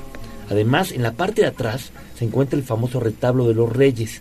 Y ahí tiene una de las pinturas más importantes hechas por Pedro García Ferrer, la adoración de los reyes y la adoración de los pastores. Y si se fijan bien, se ven los volcanes de Puebla en la pintura que sale detrás de los reyes. Y si se fijan todavía más, el Popocatépetl tiene un- una fumarola. Entonces, la fumarola tampoco es de tiempos modernos. Y bueno, esta es parte de lo que tenemos que conocer. El presidente Eduardo Rivera eh, insiste a todos los poblanos que caminen por la ciudad, que la recorran, que descubran esos pequeños detalles que tienen las eh, inmuebles o tienen las pinturas poblanas. Pero cuando vienen a la Catedral de Puebla, fíjense en eso. Vayan al altar de los reyes, todo el auditorio. El altar de los reyes está en la parte de atrás del altar mayor o el, o el ciprés. Y ahí está la cúpula pintada por Cristóbal de Villalpando, el mayor pintor novohispano del virreinato. Y en la parte en media, donde está el retablo, está esa pintura y se ven los volcanes. Está la Inmaculada Concepción. El pasado 8 de diciembre fue el Día de la Inmaculada. Curiosamente es fiesta en muchos países, fiesta nacional, ¿eh? De que Sí, no, sí, sí. trabaja en España, en Francia. Como aquí la Virgen de Guadalupe. Como aquí la Virgen de Guadalupe. ¿No? Es fiesta nacional la Inmaculada Concepción. Yo creo que entre las dos son las más vocaciones que más tiene. Pero en Puebla hay muchos templos donde encuentras imágenes de Inmaculada. Una que está sobrevolando la ciudad de Puebla que, es muy bonita. Entonces, esto es parte de lo que tenemos en la, ciudad. Y ahora se puede disfrutar todavía videomapping. Viernes, sábados, ocho y media de la noche, puede estar desde un café o desde afuera viendo el videomapping, apagan la luz de la catedral y tiene este videomapping que te representa algunas eh, ediciones de temporada o algunas partes importantes. Lo, impor- lo- lo más fundamental es que el centro histórico está muy bonito, está tranquilo. El presidente Eduardo Rivera hizo un cambio grande en los últimos días con las re- eh, remodelaciones y eso ha permitido que mucha gente vaya a caminar. Este, yo, yo no sé qué pasaba, o no iba la gente a caminar o la gente se amontonaba en las banquetas. Pero el viernes estuve yo sobre la 16 de septiembre y no podías ni caminar de tantas personas. Sí, muchísimas. Iban, este, caminando, disfrutando. Tú notas a los turistas cuando de repente van caminando y de- o sea, se encuentra la catedral de frente y, y no se le esperan. Dices, wow, ¿qué es esto? Bueno, la catedral con las torres más altas que cualquier catedral y que tiene algo muy curioso que se tiene que fijar. Además del Popocatépetl, y el Iztaccíhuatl con la fumarola, vean dónde está el asta bandera, que normalmente no tiene bandera, pero hay una asta bandera en medio de la catedral. Y tiene un, un escudo, un escudo de Castilla y León. Un escudo español todavía en una catedral ya de un país totalmente, una república federal, Estados Unidos mexicanos. Es curioso. Bueno, cuando fue la guerra de independencia, los poblanos de la época, pensando que iba a destruirse muchos de los... Bueno, había un edicto que se estudiaran todos los escudos españoles, se tapa para evitar la destrucción, porque había un sector de gente que vivía en Puebla que buscaba o esperaba que hubiera una reconquista de parte de España. No se dio nunca y el escudo estuvo tapado hasta que a finales del siglo, no, principios del siglo XX se encontró, tenía una imagen de la Virgen María y ya se dejó un- porque es parte de la historia original de la Catedral de Puebla, la Catedral Basílica o Metropolitana, cuya vocación es la Inmaculada Concepción de María. Pues voy a poner atención ahora que vaya. Sí. No he visto este retablo que dice que está en la parte de atrás. En la parte de atrás se tiene los volcanes. Son detallitos. Tenemos Sí, que hacer un día una como que lista. solamente quedas como en la parte con del la frente. parte del y frente. te vas. Hay que hacer una lista de todas las cosas que no se ven. Detalles. Por ejemplo, hay un San Miguel Arcángel en el Palacio Federal, lo que fue el Palacio Episcopal, el 16 de septiembre a 5 Oriente, hasta arriba, de Talavera hay un San Miguel Arcángel y se replica otro cuando vas saliendo de Santo Domingo, que vas hacia las 5 de mayo en la parte de la entrada y ahí, ahí ves a lo alto otro San Miguel Arcángel, que es el otro patrono de pueblo, 29 de septiembre. ¿Y la fuente de San Miguel? Y la fuente de San Miguel, que, que está siempre... Ayer tuve actividades muy temprano y dije, ay, me la prenden muy temprano. Sí, sí, sí, sí, que es bellísima. Muy bonita. La fuente de, de San Miguel. Oye, ¿cómo les fue en la noche de los museos? Muy bien, fue una muy buena edición, fue una edición en conmemoración del 36 aniversario de la inscripción de la ciudad de Puebla al Centro Histórico en la lista de Patrimonio Mundial. Tuvimos 26 museos con el apoyo y participación del gobierno del Estado a través de Museos de Puebla y tenemos una edición más. Ya ahorita ya vienen las vacaciones, seguramente los que nos están escuchando se van a quedar en Puebla porque así lo deciden, les gusta recibir a la familia. Bueno, el 30 de diciembre va a ser la última edición de Noche Museos de este año. Lo que van a resonar siempre cuando digo, es la última, el último fin de semana, pues claro, acaba el año, ¿no? Y es la última, pues acaba el año, pero bueno, ya me fui igual con la tendencia a decir lo mismo, pero bueno, es la Noche de Museos el 30 de diciembre, sábado. Ok. Para, para que el 31 ya descanses, prepares las uvas, el 1 es lunes y el 2 a chambearle, ¿no? Desde el 1. Sí, sí, sí, Desde sí, el sí. 1 toca yo. No hay de otra. En dos semanitas, la última noche de museos. La ahora sí estuvo muy cuadra, muy muy exacto, ¿no? Sí. El Adviento empezó también, fue tres semanas de Adviento nada más, ya viene el tercer domingo de Adviento y luego el cuarto que va a ser el 24, como marca los cánones de la Iglesia Católica y bueno, a disfrutar, porque las posadas, ahora, ¿no te has dado cuenta que las posadas siempre las anuncian? Posada no sé qué, posada no sé qué. Las posadas son del 16 de diciembre al 24. Cuatro. Es como Totalmente. marcaban las cacahuateras de velas. Sí, del de- 16 al del 24. Y ahora ya hay posadas cada rato y, y antes por lo menos le llamaban la preposada. Ahora ya no. Ahora ya no, ya es posada, ya, ya se perdió esa sensibilidad. ¿Tú te fuiste a alguna posada? ¿Alguna vez? Sí. Y los cacahuatitos y las galletitas de animalito De era lo mejor. y los y- aguinaldos. Eso sí, no terminaban molidas en el piso. Sí, o yo con las ¿Y la, mandarinas. y la colación? O las mandarinas todas así apretadas. Ándale. Que lo más rico de la temporada ya vi es el jugo de mandarina. Ah, Ah, riquísimo. sí, también a mí me gustaba. El punch, y el jugo de mandarina así Sí. recién exprimido. Es riquísimo. O el agua de mandarina así para que sepa menos fuerte. Sí, ¿no? Sí. exacto. Los buñuelos. También. Ya hambre. Los romeritos, ¿se gustan los romeritos? No, no me gusta. Ay, a mí sí. Yo sí. Eh, los, eh, los oyocotes también. Los oyocotes, Son sí. como frijoles grandes. El bacalao, ¿les gusta el bacalao? Me encanta el bacalao. El bacalao me gusta A la vizcaína. Sí. A la con sus vizcaína. aceitunas, ¿Tus compadres sí. los hacen? Sí, ¿Bacalao? riquísimo, ¿eh? Tortas de bacalao hacen. Sí, muy, ¿Sabes muy. Ay, ya me están antojando. Ya, A ver, te ya, mandan paren, unos para el programa, ¿no? Sí, Sí. sí, sí, sí, se me hace que sí. Se los voy a pedir. ¿No? Están muy buenas. Mire que es para un amigo de un amigo. Exactamente. Muy bien. Gracias, Ale. Que estén muy bien, eh, gracias. Gracias. Ahí está el mejor anfitrión de Puebla, Ale Cañedo.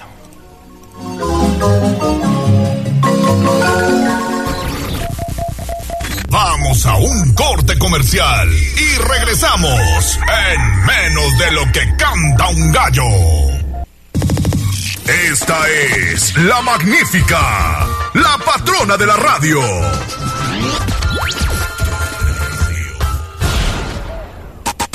Seguimos con el gallo de la radio. Una vecina que se pase chismosa, de chismosa, de chismosa. Si no sabe el chisme, se inventa otra cosa, otra cosa, otra cosa. Y entonces que agarra y que me dice. ¿Qué te dijo? Escuchemos el chismecito del día con Pedro Jiménez en Tribuna Matutina. Que saber es necesario. Es el noticiero del barrio. Las señoras en la esquina saben más que cualquier telediario.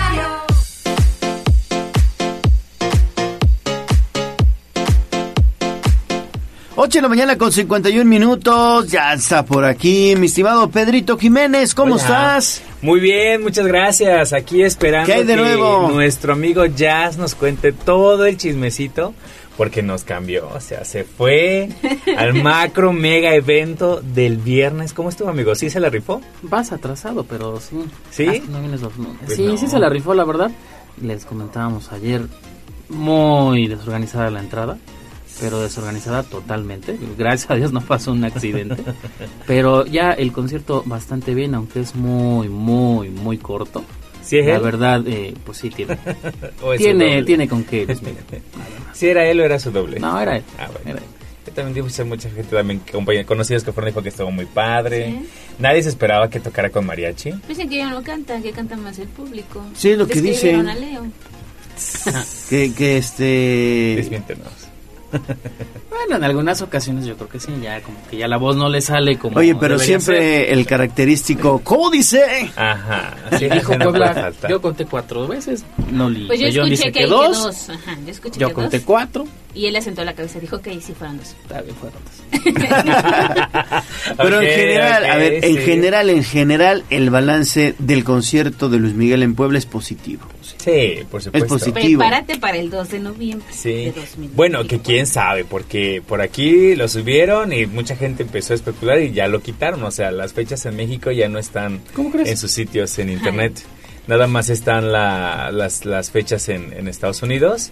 Entonces, aquí en México quitaron el, el- el calendario de fechas donde estaba precisamente el 2 de noviembre programando para venir. Entonces ya es lo que causó un poquito de controversia para decir, bueno, ¿y si va a dar conciertos aquí para el siguiente año o por qué habrá cambiado las fechas? Pero pues, quién sabe. Ahora, hablando del concierto, ¿cuánto tiempo tú lo hubieras esperado desde que llegaste para que eh, para, para verlo salir? ¿Cuánto tiempo he dicho? No, ya, si no sale tanto tiempo me voy.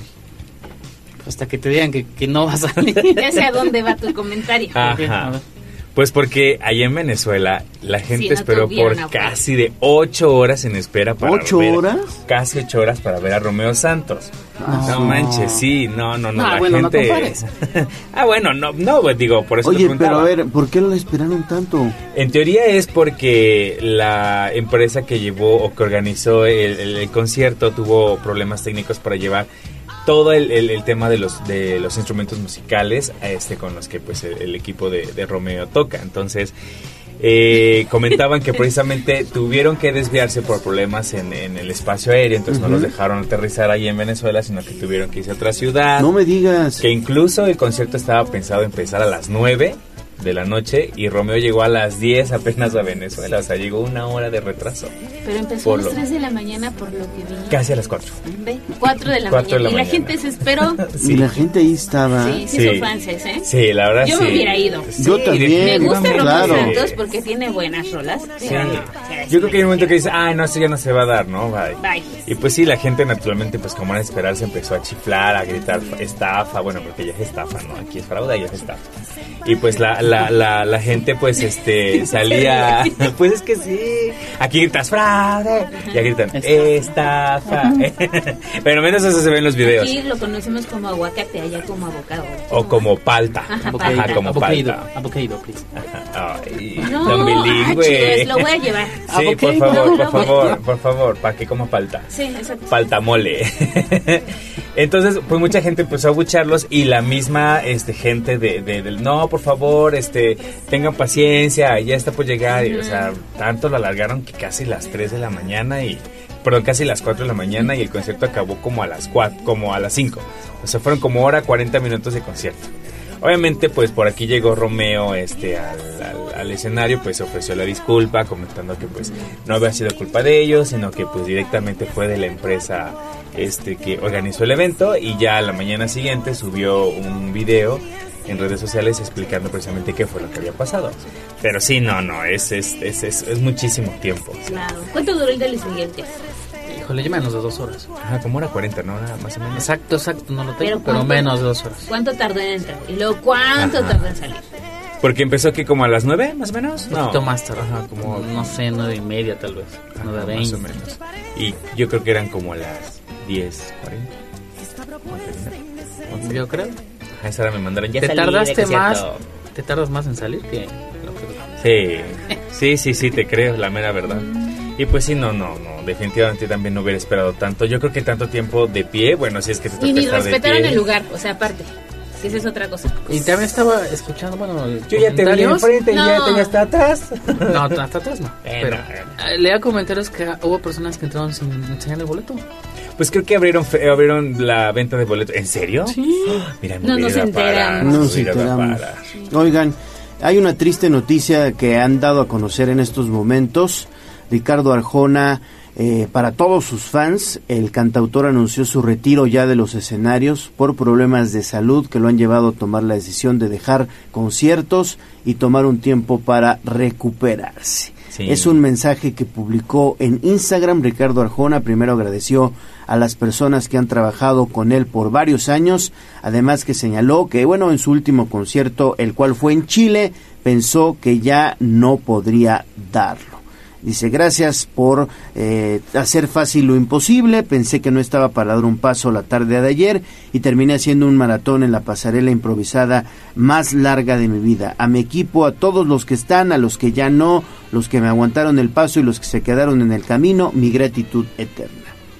Y es que fueron. Sí me duele. Sí, la gira blanco y negro yo creo que ha sido de las más largas que ha tenido, porque sí. fueron 159 conciertos.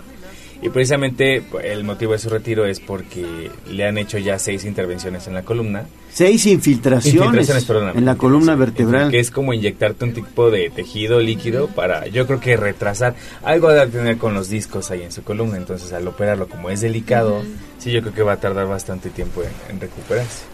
Sí. No, No, Lástima y- que no podemos escuchar. Y si son infiltraciones, pues debe tener problemas de hernias discales, Sí. muy probablemente. Sí, sí, Y esas hernias discales cuando ya no te permiten eh, pues trabajar, como en su caso son muy dolorosas, hay que operar, no hay de otra. Pues es que te imaginas, no puede estar de pie. No puede estar de pie, o sea, ya ni. Y pues ¿Les joven gusta? ¿Les gusta? Una, fíjate que al principio. Pocas, pocas, pero sí tiene buenas. Sí, sí tiene. Sí, la que está mí sí. sonando de fondo que puso ahora está buena. ¿Cuál es? Es que no. Señora de las cuatro décadas, ¿verdad? Sí, uh, Sí. Esas son de las 80. viejitas, Ah, de, de de historia de un taxi. Ah, también. ochentas, sí, Sí. ochentas. Mujeres, Ochentas. Ajá, y definitivamente. en la cama. Camas, sí, Esa ya es como más reciente. Pero está Sí. buena.